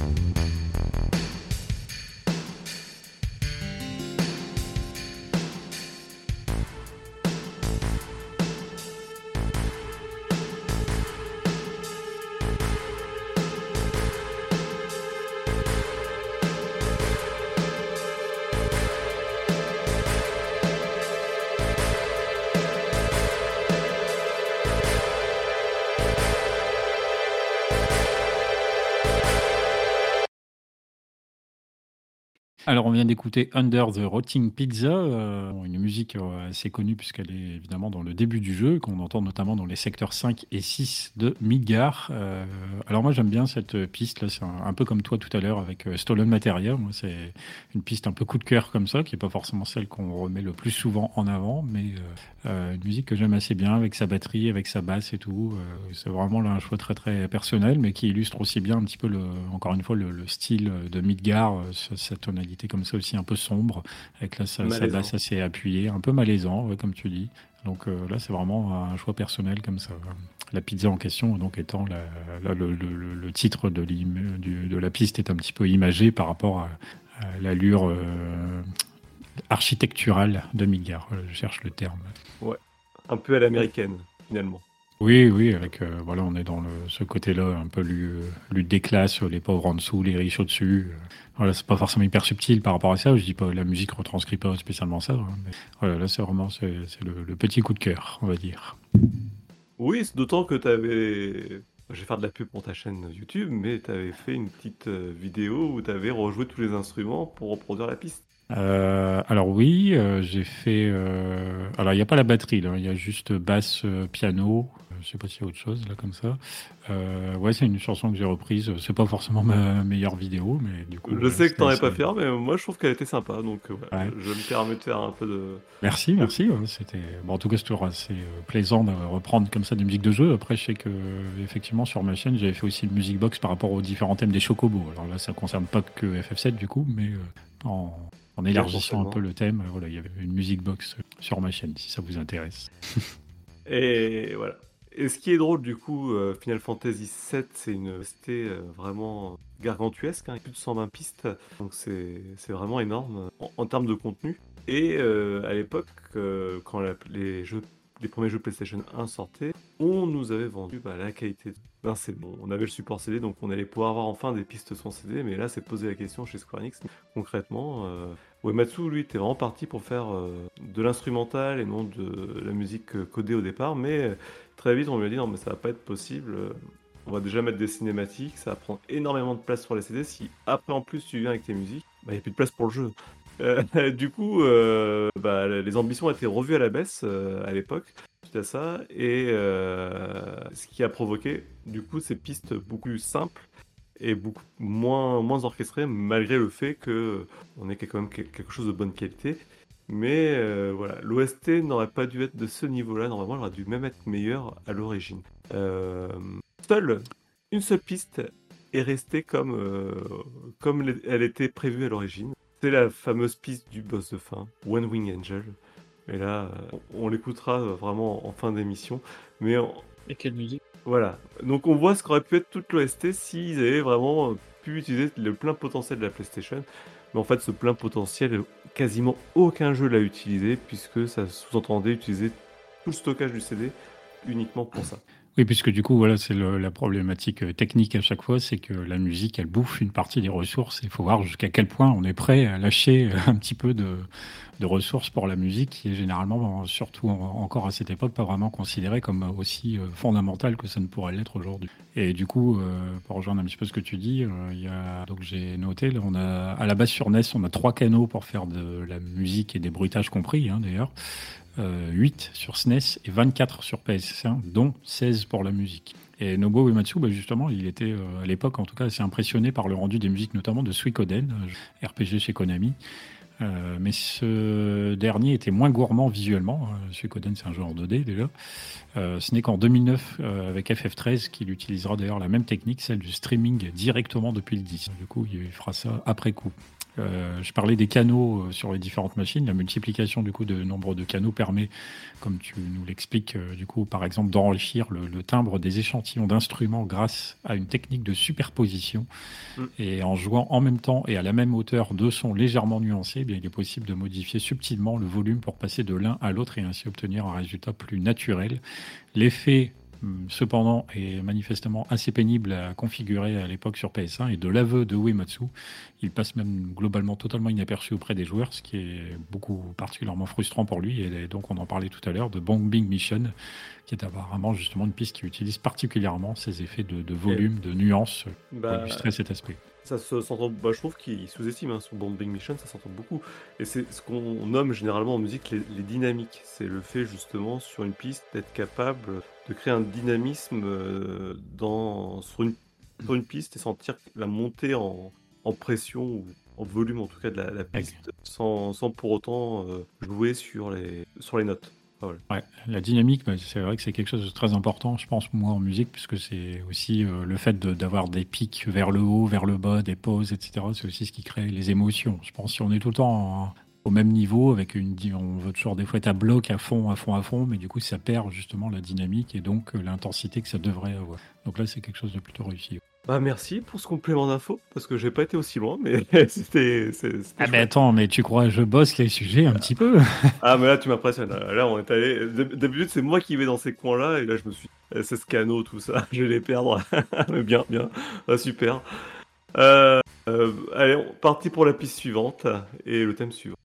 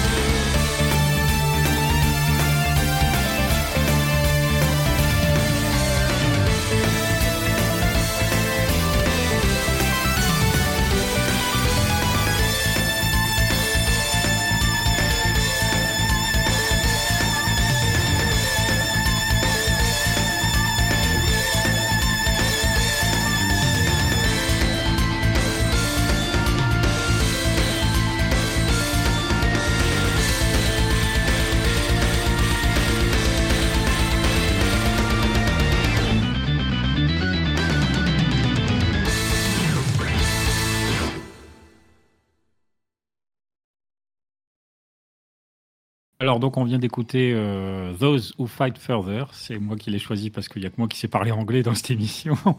Euh, le thème des boss, euh, évidemment, iconique thème des boss. Ici, on vient de l'écouter dans sa version réalisée par les Black Mage. Donc bien évidemment remarqué, c'est pas la version exactement du jeu à proprement parler, même si globalement c'est très très proche. Hein, la réinterprétation évidemment est beaucoup plus approfondie techniquement au niveau sonore tout ça, mais grosso modo c'est la même mélodie à tout niveau.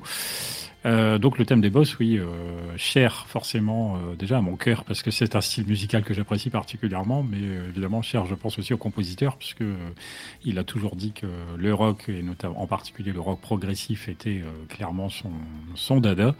Donc avec ce type de piste, il se fait particulièrement plaisir. C'est quelque chose, qui va être très présent dans la plupart des, des Final Fantasy quand c'est Uematsu qui compose, mais même dans certains des RPG qui composera d'ailleurs après coup quand il sera plus chez Square Soft ou Square Enix, peu importe. Euh, donc Those Who Fight Further, la musique des boss, voilà, très emblématique et assez marquante parce que je pense que, en tout cas pour moi, là, c'est quelque chose qui m'a vraiment frappé dans le sens où se dire on arrive à un boss avec comme ça un truc rock qui envoie à ce point, c'était là par contre une espèce de, découverte. Je pense pas qu'FF était forcément le premier à avoir fait ça, FF7. Bah, déjà, les, déjà les épisodes précédents d'FF évidemment avaient des thèmes de boss tout, tout aussi marquants, je pense d'ailleurs.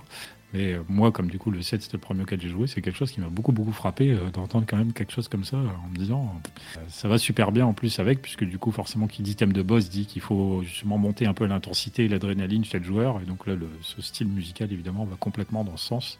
Et c'est ce qui fait que ça fait partie comme ça, je pense, des thèmes marquants. C'est évidemment un thème qu'on réentend beaucoup plus fréquemment que d'autres qu'on a pu pour l'instant mentionner dans l'émission. Le thème des boss, donc. Quand j'entends cette musique, c'est dynamique et tout, mais ça te met quand même comme tu as dit, PH, la pression. En fait, tu as l'impression que tu es pressé, qu'il va se passer quelque chose. Bon, effectivement, c'est une musique de boss, donc c'est normal. Mais ça colle euh, vraiment parfaitement avec euh, l'ambiance et elle est géniale cette musique. Notamment en plus celle que tu viens de mettre. Ah. Oui, bah c'est ça, voilà. le tempo élevé aussi qui fait que. Et c'est quelque chose qu'on va par la suite euh, voir que Uematsu va reproduire sur tous les épisodes qui ont suivi.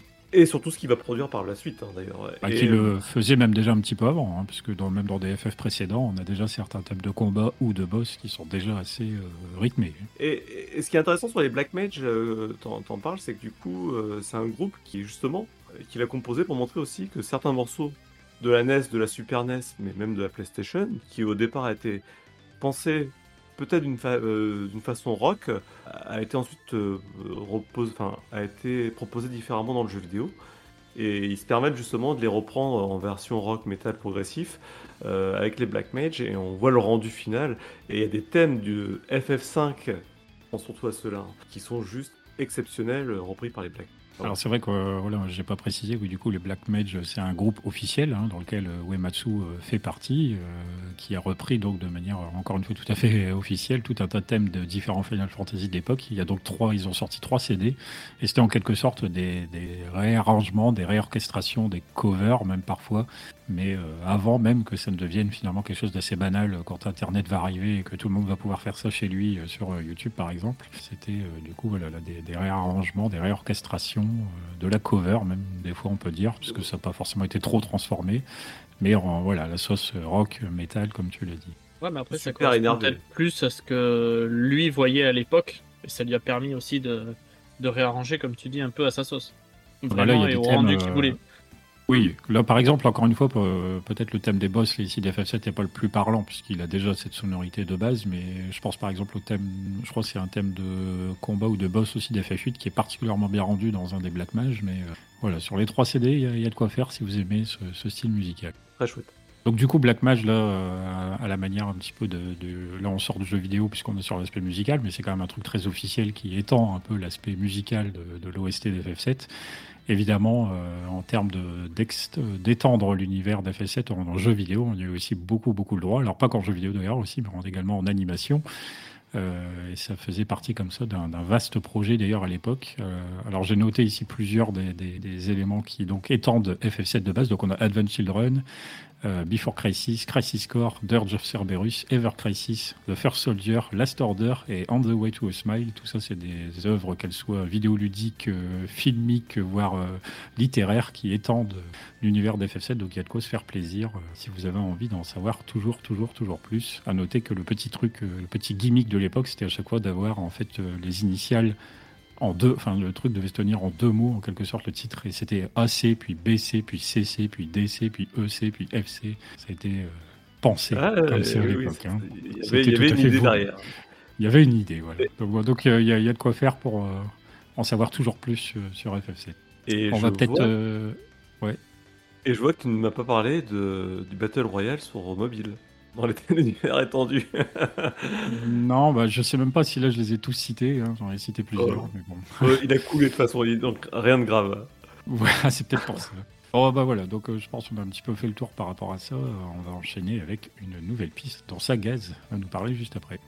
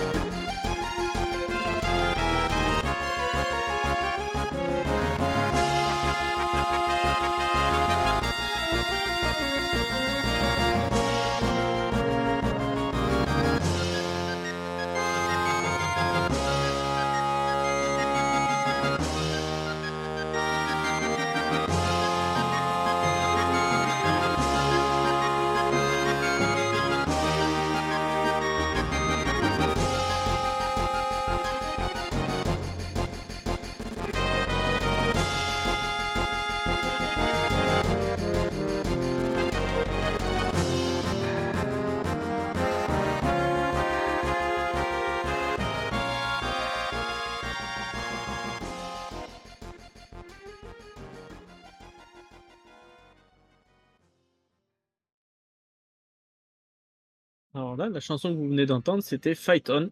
Donc chanson que vous entendrez tout au long du jeu. Donc c'est la chanson de combat du jeu. Et elle sert aussi à amener un petit peu le sujet dont on va parler.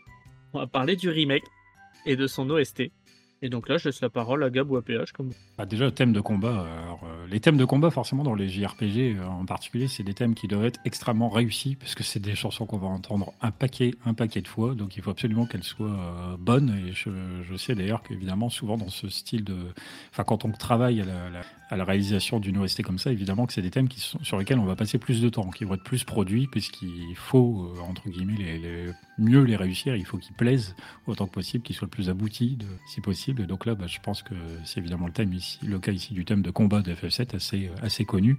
Et c'est vrai que ça va permettre d'enchaîner sur l'aspect euh, original remake, puisque du coup, dans le remake, ce thème de combat va être, euh, on va dire, euh, sais pas trop le terme qui me vient là, mais il va être euh, multiplié, va être euh, élargi, va être utilisé à plein de sauces différentes. Oui, il va, avoir différentes versions du même thème euh, de façon à l'éclater euh, sur plusieurs heures et, pas nous le relancer tout le temps à la même sauce.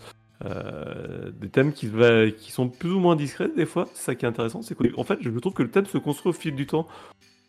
Plus le jeu avance et plus on retrouve le thème original de la version PS1, un peu plus énervé. alors qu'au début du jeu, on va l'avoir euh, plutôt doux et, et effacé. Je sais pas si t'as fait cette sensation, ah, cette sensation là quand tu as joué à cette euh, ce remake. Bah, vis-à-vis des, musiques, j'ai été, comme tout euh, le monde, assez marqué par le fait que les musiques, euh, du coup, s'entendaient en permanence et qu'il y avait des transitions et que donc, du coup, c'était assez fluide, même si ça avait l'air quelque chose d'assez relativement nouveau et bien fait pour le grand public, même si, d'après ce que j'ai entendu dire de Rivière quand il parlait, on lui avait posé des questions à ce sujet quand je regardais un stream de Streets of Rage 4 il avait l'air de penser quand même que c'était quelque chose qui, certes, était correct, mais qui, d'après lui, d'après l'expert, hein, c'est qui est compositeur de musique de jeu, parle, euh, pouvait, aurait pu, aurait dû être même plus approfondi, aurait peut-être même pu être fait euh, bien avant FF7 Remake d'ailleurs. Mais du coup, ouais, c'est quelque chose là qui été assez intéressant de ce point de vue-là. L'aspect, euh, moi, c'est surtout ça qui m'a marqué, tout ce côté transition transparente, si je puis dire. Bah, ça fait un peu penser au jeu lui-même. Ils, essayent de garder l'original, mais petit à petit, ils t'amènent vers autre chose. Ouais, alors je sais que toi, PH, t'avais pas trop apprécié l'OST aussi hein, de ce, remake 7. Euh, c'est pas. Bah non, euh, bon, c'est vrai que dans le remake, le fanservice il est poussé au maximum puisqu'on entend quasiment tous les thèmes de FF7, alors que pourtant dans le remake, euh, grosso modo, tout se passe à Midgar seulement. Pour autant, on arrive quand même à entendre quasiment l'intégralité de FF7 PS1, enfin, de manière remixée évidemment dans le jeu. Mais ouais, c'est une OST que de manière générale, je trouve assez peu subtile. Alors je l'ai acheté, hein, j'étais à fond au départ, FF7, j'étais trop content qu'il leur tout ça. Mais euh, voilà, ça manque un petit peu de subtilité selon moi, sans forcément être euh, exemplaire non plus. On remarque bien, donc, euh, comme je disais, les musiques qui s'adaptent aux situations. Et du coup, c'est ce qui crée notamment les multiples versions des thèmes de combat, par exemple, dont là on parle. Et c'est aussi ce qui rend par contre une OST un petit peu difficile à, faire, du coup, puisque là, on est vraiment dans le, plus, de plus en plus d'ailleurs aujourd'hui, hein, dans le monde du jeu vidéo actuel, dans une euh, musique qui est réellement de plus en plus interactive et donc c'est un petit peu difficile d'en faire une OST officielle, un CD officiel derrière, puisque du coup les thèmes normalement s'adaptent en permanence. Et là dans FF7 Remix pour le coup là c'est le cas. Donc c'est vrai que je suis pas un grand fan de cette OST par rapport à son côté un peu bourrin. Euh, aussi le, c'est ça qui me déplaît un peu, mais bon c'est très dans la, mouvance de la musique actuelle, hein, je pense. Euh, mais voilà, par contre, il y a ce côté difficile donc à retranscrire en CD tout cet aspect interactif. J'en avais beaucoup plus mitigé, moi, de mon côté. Euh, je trouve que d'un côté, on va voir les nouveaux morceaux qui sont effectivement oubliables. Il y a déjà ça. Il n'y a pas beaucoup de morceaux qui sortent du lot. Il y avait la, chanson de fin, c'était très sympa, qu'on a déjà passé dans un précédent épisode. Exactement. Ah, là, oui, là, je confirme, puisque ça, c'est un peu l'exception qui confirme la règle. voilà. Il y a les thèmes qu'on connaît, qui ont été modifiés et qui ont perdu leur saveur. Moi, je pense, euh, un, des thèmes qui m'a le plus euh, choqué, ça a été le thème euh, dans le réacteur numéro 5, où j'attendais une transition qui est juste magnifique dans Final Fantasy VII original et qu'on ne retrouve pas. Et du coup, il y a un petit côté où on en attend deux et on l'a jamais. Et, là, c'est là que tu dis, bon, bah là, l'OST, pour celui qui a connu le FF7 original, là, il manque quelque chose dans l'OST. Pourquoi l'avoir modifié pour en faire quelque chose où on enlève un peu la saveur, quoi.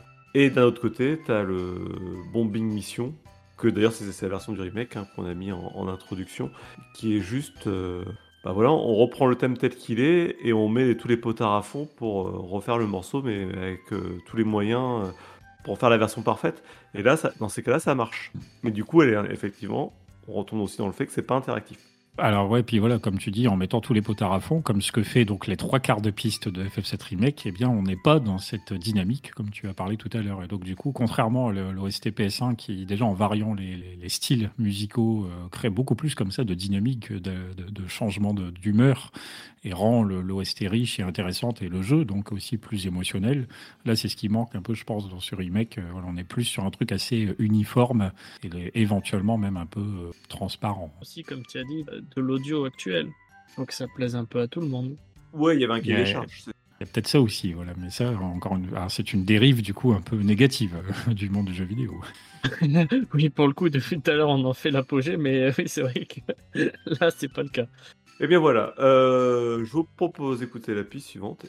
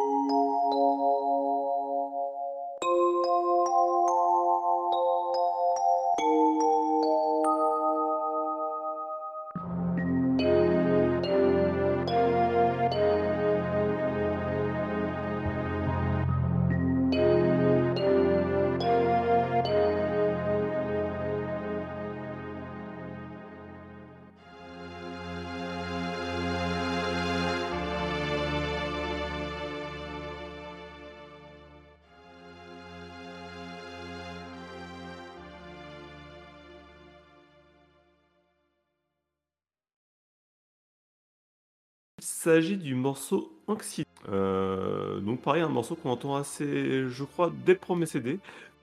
Quand Cloud et Tifa se remémorent euh, leur jeune, euh, leur enfance à, à Wendell, c'est ça la ville J'ai un doute sur le nom du, du village. Nibelheim. Nibelheim. Voilà. De, de Nibelheim. Et pourquoi cette musique-là? Eh ben, cette musique-là, c'est un peu une petite coup de cœur que je passe parce que c'est pas souvent une qui revient régulièrement, mais c'est toute petite musique avec des mélodies très colorées, très mineures. Là, j'ai pareil, j'ai choisi quelque chose de mineur parce que j'avais pas choisi quelque chose de mineur encore aussi. C'était un peu, c'est pas dans mon ton habituel ça. J'aime beaucoup ce petit côté triste, euh, mélancolique et nostalgique que que beaucoup de morceaux trans, euh, essaient de passer comme message dans Final Fantasy VII. Et c'est un de ces morceaux qui sort un peu du lot, cette thématique-là. Et, effectivement, c'est un- une musique ouais, qu'on entend à plusieurs moments, notamment, comme tu dis, dans les séquences passées, euh, tout ce côté un peu. Parce que finalement, quand ils font des, des flashbacks, euh, voilà, c'est pas toujours euh, très joyeux, je me rends compte. hein. Dans FF7, euh, ils parlent de choses, peut-être aussi de rêves qu'ils avaient, puis qui ne se sont pas réalisés, ou de de de- choses, indépendamment même du fait que, évidemment, le passé de Cloud n'est pas celui qu'il croit, mais Oui, bah, il y, a- il y a tout le chant. euh, En fait, dans, dans tous les flashbacks, tu vois bien, il y a, un, il y a- il y a le- un, un chant de non-dit. Il y a, un- il y a un contre-plan qu'on n'a pas. Il manque toujours euh, une part de, de l'histoire. Et aussi ça qui fait qu'on ne sait jamais vraiment ce qui se passe quand on nous montre quelque chose. euh, pour ça, c'est intéressant. Mais c'est vrai que moi, c'est une, une piste que j'aime assez bien. Et je trouve que le début, euh, tu dis, le début est pas trop joyeux en fait, quand même. Ça reste, euh, je le trouve un peu malaisant le début. Après, oui, ça reste sur des notes légères, mais le début, je le trouve un peu malaisant. Alors, il y avait un, il y a un problème de ton au début. On en rigole beaucoup aujourd'hui. Cloud, c'était le Dark Sasuke de l'époque. Mais t'as effectivement ce côté, euh, lui qui arrive, euh, je suis un dur à cuire et tout. Puis euh, tu vois tout de suite les relations se nouer, se nouer avec Barrett et puis Tifa, et tu dis, mais c'est pas le même personnage, quoi. Et alors, est-ce que ça joue à la malaisance? Je sais pas, mais il y a le, il y a cette volonté en effet de créer un passé trou. Et ça, ça, ça y- Mais On d'ailleurs, passe peut-être. je- euh, Ah, excuse-moi, PH. Non, je non, fais une petite aparté sur le, le thème de Barrett. Mais en fait, quand tu l'écoutes, c'est vrai que c'est un thème euh, qui est un peu égal à lui-même. Mais en fait, quand tu écoutes, tu as certaines notes sur la fin du thème. Tu te dis, il s'est passé quelque chose de triste. Bon, après, c'est vrai que quand tu suis l'histoire, oui, tu le sais. Mais tu as toujours des petites notes, en fait, dans, sa... dans son OST, en fait, qui t'annoncent un peu le- l'histoire, qui te- qui t'accroche. Et c'est vrai que si tu suis pas l'histoire en elle-même, tu sais pas. Mais après, ça te parle. Je trouve Oui, que c'est un peu pareil, là. T'as as cette euh, descente euh, sur la fin qui, qui finit sur une descente euh, ben, mineure du coup et qui se veut effectivement euh, triste, Enfin, qui essaie de faire passer ce message-là. Je suis un peu de ton avis. Et alors que le truc il est un peu euh, au début enjoué, le, ter- le thème de Barret, c'est ça qui est drôle. Ouais, il, co- il colle au personnage. Oui, bah après, avec un passif assez douloureux aussi, une fois qu'on apprend ce qui s'est passé. Oui, c'est pour ça, ouais, je trouve que le, cette petite note, en fait, elle dit tiens, en fait, il est pas que comme ça, il se passe quelque chose. Comme euh, un peu tous les persos, en fait, d'ailleurs. Mais ouais, du coup, euh, pour revenir sur euh, Anxiety, et donc un petit peu le côté euh, dark de Clad euh, notamment, euh, c'est vrai que c'est peut-être dans l'épisode PS1, c'est quelque chose qui n'est pas forcément hyper bien retranscrit au niveau euh, de l'écriture. Mais pareil, encore une fois, pour rebondir sur le côté remake, euh, euh, je trouve que c'est quelque chose qui est peut-être encore moins euh, réussi, puisque euh, il est faussement, je trouve, dans le remake aussi, un peu faussement euh, taciturne, euh, faussement dans son coin. il change euh, beaucoup plus maladroite, je trouve. euh, Alors qu'à la limite, encore sur PS1, bon, il est un petit peu, il est quand même assez discret, évidemment, il parle peu, beaucoup moins encore que dans le remake où là, du coup, il a une voix, ce qui fait différent. Et voilà, c'est quelque chose qui peut-être fonctionnait un... Il était peut-être déjà pas parfait avant, mais fonctionne peut-être encore du coup un peu moins bien maintenant. C'est vrai. Et puis il y avait comme la transition se faisait dans le set, dans le jeu. Dès que Tifa arrivait, euh, Tifa lui dit Attends, je te connais, arrêtez. C'était un peu ça quoi. Donc euh, ça mettait fin à ce Dark Sasuke. euh, on aura euh, qui sera égal à lui-même tout le reste de la- de l'aventure. Alors, suite à ce Final Fantasy VII, on peut se poser aussi la question est-ce que euh, est-ce qu'il y a eu un après Final Fantasy VII pour les Final Fantasy? Ah bah il y en a eu un, puisque FF existe toujours aujourd'hui, donc euh, Alors oui, il existe sous une autre forme aujourd'hui, mais est-ce que... euh, enfin, c'est une, c'est une question, évidemment, on a la réponse, hein, mais... euh, Final Je pense qu'on l'a un peu dit pendant tout le long de l'émission. On a amené ça un peu. Ouais, on, on en a parlé sans trop en parler, quoi. Il y a eu FF8, FF9, qui, sont, je pense, les héritiers de Final Fantasy VII. Ben, Les je sais pas, euh, je saurais pas dire. Forcément, c'est des jeux qui ont été, euh, donc le 8 en premier lieu automatiquement, du fait du succès euh, énorme de FF7, FF8 a été attendu au tournant comme jusqu'alors jamais aucun Final Fantasy n'avait été attendu par la planète entière, du coup, là. Donc pour FF8, ça a été une pression euh, monumentale, je pense. Donc du coup, ça a été difficile de répondre euh, aux attentes, surtout que le jeu a voulu, comme les précédents, faire euh, toujours des univers différents. Donc ça peut plaire, ça peut déplaire. Mais en tout cas, c'est un, débat qu'on peut beaucoup remettre aussi aujourd'hui, puisque justement, pendant des années, des années, on espérait que FF7 soit refait, remaké, que, peu importe. Et d'avoir eu enfin le droit à son remake il y a donc quelques années de ça maintenant, fait que c'est pareil, toujours des questions qu'on se pose beaucoup aujourd'hui sur l'héritage d'un jeu comme Final Fantasy VII, qui à l'époque était assez euh, en avance sur son temps, déjà par rapport à, donc, au succès qu'il a eu, par rapport à ses qualités techniques, sonores, etc., mais aussi par rapport à son discours orienté euh, écologique, qui à l'époque n'est pas quelque chose qui marque beaucoup, beaucoup le quotidien des gens, en tout cas dans le monde occidental, alors qu'aujourd'hui, euh, complètement. Et donc, euh, pour ça, c'est assez intéressant, du coup, de remettre FF7 aujourd'hui et de redébattre autour de ce jeu et de se dire qu'est-ce qu'il qu'est-ce qu'il implique. Il nous avait prévenu. après, il, y a un peu la fibre nostalgie aussi, au jour d'aujourd'hui. Ah oui, on est dans une ère de nostalgie euh, avec un très grand N, hein, mais euh, que ce d'ailleurs sur jeux vidéo, mais pas que.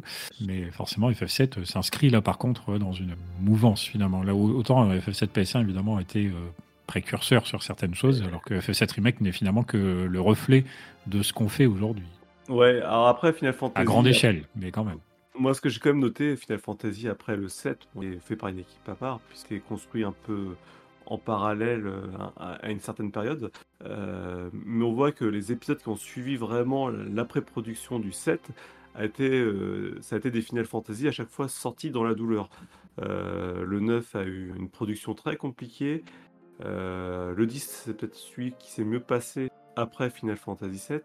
Mais après, on a eu le 2, 13, le 15. Bon, je vais pas tous les citer, même si je l'ai un fait. Mais voilà, on sait que euh, l'après FF7, ça a été quand même beaucoup d'épisodes faits dans la douleur. Et aussi des épisodes qui ont été un peu éclipsés, toujours par l'aura du 7. Euh, on en a parlé un petit peu avec Sagaz, et là je vais peut-être te laisser la parole Sagaz, mais il y a quand même le cas de Final Fantasy IX qui, pour plein de raisons, n'a peut-être pas eu le succès qu'il aurait dû avoir. Oui, après, bah oui, comme tu disais, on en a parlé. Il y a eu FF7 qui a été le monument. Après, je reviens un peu dessus, mais il y a eu FF8 qui n'a pas eu le succès qu'il méritait, je pense. Donc je pense que déjà l'attente est redescendue et après on arrive à FF9. Déjà FF9 est revenu sur euh, plus ou moins l'essence du Final Fantasy. On est revenu sur quelque chose de médiéval fantasy un petit peu. Et en réécoutant l'OST, on se rend compte que FF7 est passé avant. Les, euh, la tonalité des musiques se ressemble, beaucoup de choses se ressemblent. Donc c'est vrai que je FF7, comme on dit, euh, ça a été un précurseur. Il a laissé sa patte. C'est dommage que le 9 n'ait pas eu, je pense, le succès aussi. Mais après, c'est. Voilà, c'est. FF7 a marqué un peu tous les jeux. En fait, euh, FF9, oui, euh, j'aime bien dire, c'est un jeu qui est fait avec la technique de l'époque, mais c'est en fait un FF old school, mais avec la technique de l'époque. Donc évidemment, qui n'a rien à voir sur NES ou sur Super NES, comme tu dis. Voilà, il y a tout ce côté retour aux sources avec FF9 sur l'aspect médiéval, même sur le côté musical aussi, qui fait pas mal de références à certains anciens épisodes, ce qui était évidemment pas le cas sur FF7 et encore moins sur FF8. Mais pour rebondir aussi sur ce que disait Gab, voilà, justement, euh, FF8, enfin, j'ai pas les chiffres sous les yeux, mais il me semble que, en tout cas, FF8 et FF9, malgré tout, tous les deux, évidemment, se sont vendus euh, énormément parce qu'FF est passé dans une autre, euh, une autre sphère. C'est-à-dire que, comme tu le dis, à chaque fois qu'un Final Fantasy canonique, on va dire, c'est-à-dire juste celui avec un numéro derrière sort, c'est un événement. Et ça l'est encore aujourd'hui, on le voit avec, même avec FF15 ou 16 qui ne doit pas tarder à sortir. C'est un jeu majeur de l'industrie. Ah, c'est un peu une sorte de marqueur temporel. Alors, le 15 a, fait un flop, mais jusqu'à jusqu'avant le 15, en tout cas, c'était une sorte de marqueur temporel d'un standard euh, de l'industrie. C'est-à-dire, regardez, c'est vrai que il mettait vraiment euh, tous les marqueurs au, max et on se disait ah ouais on peut faire ça aujourd'hui dans le jeu vidéo. Final Fantasy X c'était une démo de dingue sur la PlayStation 2 quoi ou euh, bah, Final Fantasy 9 sur la fin de la PlayStation. C'est ça en fait comme tu dis c'est en fait c'est un marqueur de technologie. C'est normalement, enfin, le, FF reste quand même quelque chose où ils vont pousser plus ou moins au maximum de ce qu'ils peuvent faire, euh, que ce soit au niveau jeu ou au niveau OST. Ils essaient de faire le maximum de choses. Et comme d'ailleurs le 16. Euh, ouais, ouais, c'est effectivement des jeux ambitieux, des jeux qui se veulent d'essayer de mettre au maximum euh, toutes les capacités techniques. C'est vrai que c'est très clair sur les épisodes PS1, FF8, FF9 sont évidemment des très très beaux jeux, en particulier 9 d'ailleurs, hein, pour, pour de la PS1. comme tu l'as dit, FF10 sur PS2, on se souvient évidemment des cinématiques qui sont totalement folles pour l'époque. Surtout la première, quand tu commences le jeu, tu vois ça, tu fais waouh. Avec eh ben la musique. ah oui, oui c'est vrai le gros morceau métal, tu t'y attends pas. Enfin, si, à l'époque. non. Ah, c'était bon quand même, c'était super bon. Donc je pense que voilà, c'est ça. Hein, c'est pour euh, l'après FF7 pour euh, Final Fantasy, c'est euh, voilà, c'est clairement c'est il y a un avant, un après de toute façon par rapport au même pas tellement au style du jeu, mais par rapport à son succès. Et voilà, FF est entré dans une autre ère. Et c'est effectivement, ouais, il y a un poids. Alors comme tu comme disait Sagas tout à l'heure, ouais, c'est vrai qu'on a toujours FF7 un peu en en fantôme euh, derrière la saga, euh, comme toutes les sagas qui ont un épisode comme ça qui a marché. Et c'est le cas avec euh, même un peu avec Zelda où on parlait toujours beaucoup d'Ocarina of Time, Ocarina of Time. Une sorte de poids, parfois c'est une sorte de poids, oui, par la licence, hein, de se dire on a du mal peut-être à s'extirper de ce modèle qui a tellement plu et en même temps, voilà, on peut pas refaire refaire la même chose. C'est difficile. Et finalement, cette remake remet un peu d'ailleurs le, sujet sur le tapis puisque du coup ils remettent en avant leur jeu, donc évidemment il a bien marché, il était très attendu, on attend la partie 2 là actuellement.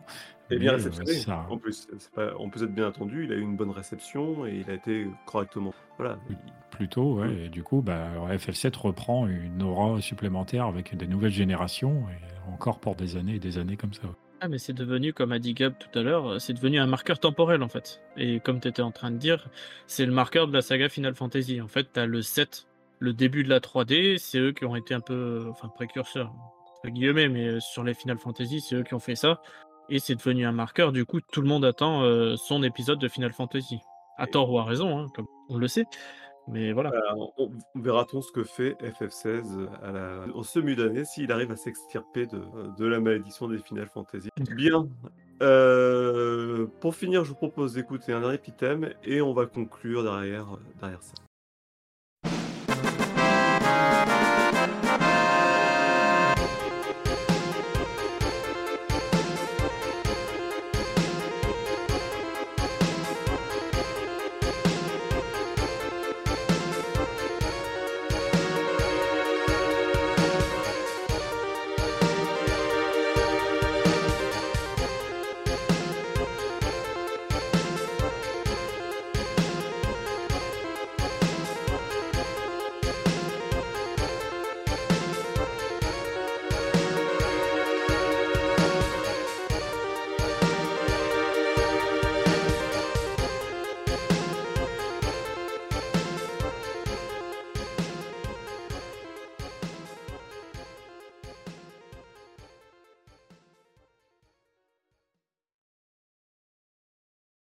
Alors, euh, je ne vous fais pas l'affront de savoir quel était le thème qu'on a entendu. Vous avez évidemment reconnu la fanfare, qui est un thème qui existe depuis le tout premier Final Fantasy, il est quasiment identique du 1 au 6. La deuxième partie change un petit peu, par contre, à partir de FF7, du coup. Euh, on la retrouve aussi dans le 9, euh, logique. Puis dans le 10-2, la fanfare, elle est totalement. mais dans le 10-2, elle est totalement nouvelle, pardon. Euh, sur, le, sur FF 11 et 12, elle est présente, et plus, par contre, elle ne l'est plus dans le 13 et dans le 13.2, et on l'entend à nouveau d'ailleurs dans FF 14. Dans FF 7, eh bien, la première partie est à peu près donc dans la lignée des, des six précédents euh, épisodes. Euh, le compositeur nous donne ce qu'on attend, puis change totalement ensuite, et c'est ce qui nous surprend. Sa, sa composition, là, on note, est influencée par le jazz. On remarque aussi la présence importante de la batterie, et contrairement d'habitude, eh bien, ce thème semble ne pas avoir de résolution, de fin, entre guillemets. Du coup, le thème ne se termine jamais. Ouais, d'ailleurs, on n'a pas trop parlé des boucles. Hein. A, il, y a, un réel travail euh, sur la capacité à, faire boucler les musiques, qui est pas évident. C'est une technique à cette époque-là parce que ça permettait, avec un, thème qui dure 45 secondes, de pouvoir euh, couvrir plusieurs minutes de séquences de jeu. Mais euh, c'est quand même vraiment un, exercice de faire ça, de réussir à retomber. C'est de manière invisible. Tu t'en rends même pas compte quand tu... Un petit peu quand même, mais. Oui, mais c'est pas non plus. c'est pas folie, quoi. Mais voilà, les, thèmes sont pensés pour boucler et pouvoir tourner pendant des heures sans que puisse s'arrêter. Je trouve que l'exercice de style est quand même assez intéressant sur, le principe. Donc euh, voilà, là c'est un thème euh, assez court, assez emblématique aussi, encore une fois, de, la, saga en général, même si évidemment c'est une mélodie maintenant qu'on entend de, de, moins en moins, mais qui pendant pas mal d'années euh, faisait obligatoirement partie de la licence, et donc FF7 évidemment n'y faisait pas exception. Eh bien merci PH. Je vous propose de conclure du coup, bah, parce qu'on a quand même fait un peu le tour du sujet. hein. On a beaucoup parlé de Final Fantasy VII. C'était un peu le thème. bah oui, bah oui, c'est quand même 25 ans, donc euh, on peut pas voilà, oublier 25 ans. On va passer 25 ans en 5 minutes, c'est un peu compliqué. Euh, je vous laisse un peu votre mot de fin, votre conclusion personnelle euh, à chacun, à chacun, et puis on va, on va se quitter là-dessus. Puis il y aura un petit morceau à la fin, évidemment, vous accompagne. PH.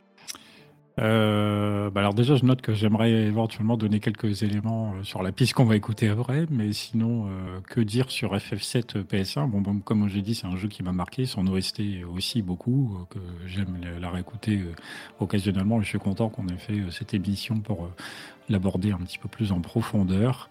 Euh, voilà, comme j'ai dit, moi, la musique de jeu, bon, j'en écoutais déjà avant, mais FF7 évidemment fait partie comme ça de ces OST euh, emblématiques et, et toujours sympa. J'espère que là, on vous aura fait découvrir euh, éventuellement quelques nouveaux morceaux. Si vous-même, euh, si que vous connaissiez ou peu, pas ou peu euh, l'OST ou au contraire très bien, n'hésitez pas éventuellement d'ailleurs à nous partager sur le Discord vos pistes favorites, le pourquoi.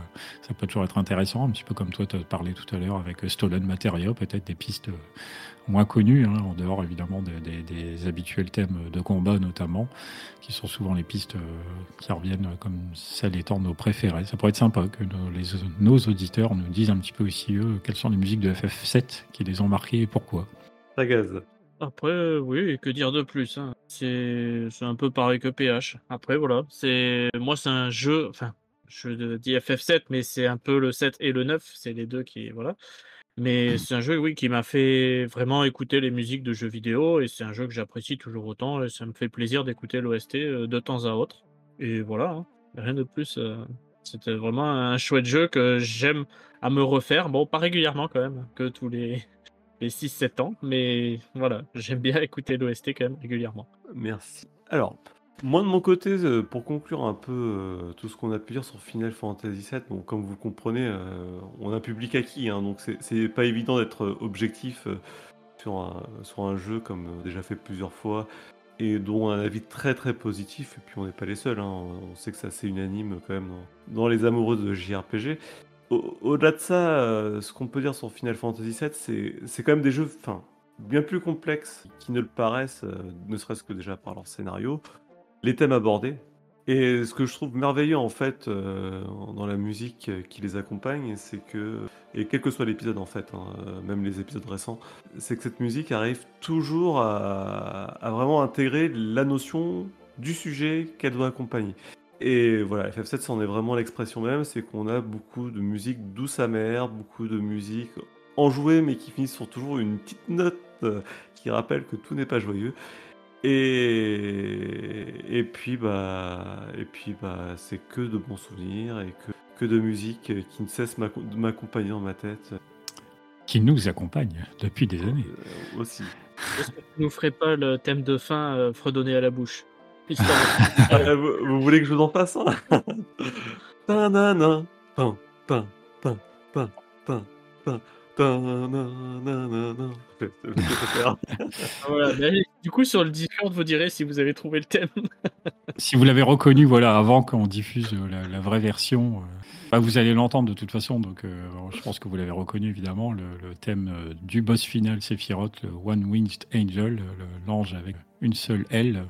Euh, je ne mets quelques éléments techniques avant qu'on diffuse la, la, piste pour terminer. Euh, C'est que justement, tu le disais tout à l'heure, euh, Nobuo Uematsu s'intéressait euh, timidement à cette époque à la question des enregistrements réels, pas seulement purement électroniques pour FF7 et le résultat de cette première expérience c'est bah, c'est justement ce thème-là. Pourtant lorsqu'il l'a présenté la première fois au reste de l'équipe, et bien à la base elle n'était pas très enthousiaste et doutait un petit peu de son potentiel en tant que, que musique de combat final et en fait Uematsu il a insisté et il a fini par avoir gain de cause. Euh, il s'est inspiré du sacre du printemps d'Igor Stravinsky pour la, petite note historique, un ballet du début du XXe siècle. Et pour le compositeur, eh bien, ce thème est en fait un morceau rock joué par un orchestre. Et contrairement à son habitude où il fait généralement deux couplets qui s'enchaînent sur un refrain, eh bien ici il assemble plein de courtes idées, de, de mélodies, tel un puzzle musical. Euh, la présence d'un chœur est un petit défi technique car euh, Akao, le programmeur, lui explique qu'il faut qu'il se limite à 15 secondes de sample de voix au total.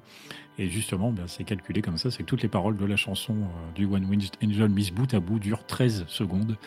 Les paroles sont directement copiées du Carmiana Burana de Karl Orff. C'est un total de 8 interprètes menés par Masahi Amauzu qui exécute cette partie vocale. Voilà pour le thème euh, One Winged Angel que nous allons donc écouter pour conclure cette émission. Je vais juste rajouter une petite anecdote sur ce thème qui est une tuerie totale. hein. Enfin voilà, je, je vais pas dire tout bien que j'en pense. Gamin, ma mère détestait les jeux vidéo. Ne pouvait, comme tous les enfants, elle- les parents n'aiment pas voir leurs enfants jouer aux jeux vidéo. Sauf un jour, elle m'a dit, elle est passée devant la télé, j'étais en train de faire le boss de fin, elle fait, putain, elle est vachement bien la musique de ton jeu vidéo. J'étais super content. La musique de FF7 transcende même le jeu vidéo, c'est-à-dire qu'elle peut toucher des gens qui ont rien à voir, qui passent par là et qui Et l'écoutent ben, par c'est hasard. C'est pour ça qu'on a fait euh, cette émission, pour cette anecdote euh, fondamentale. Ah, elle est fondamentale. Mais Moi, c'est un souvenir marquant, tu vois, majeur de ma vie. Je comprends, je comprends. Un beau souvenir. Oui. Et bien sur ce, à bientôt. À la prochaine émission. Salut Salut à tous.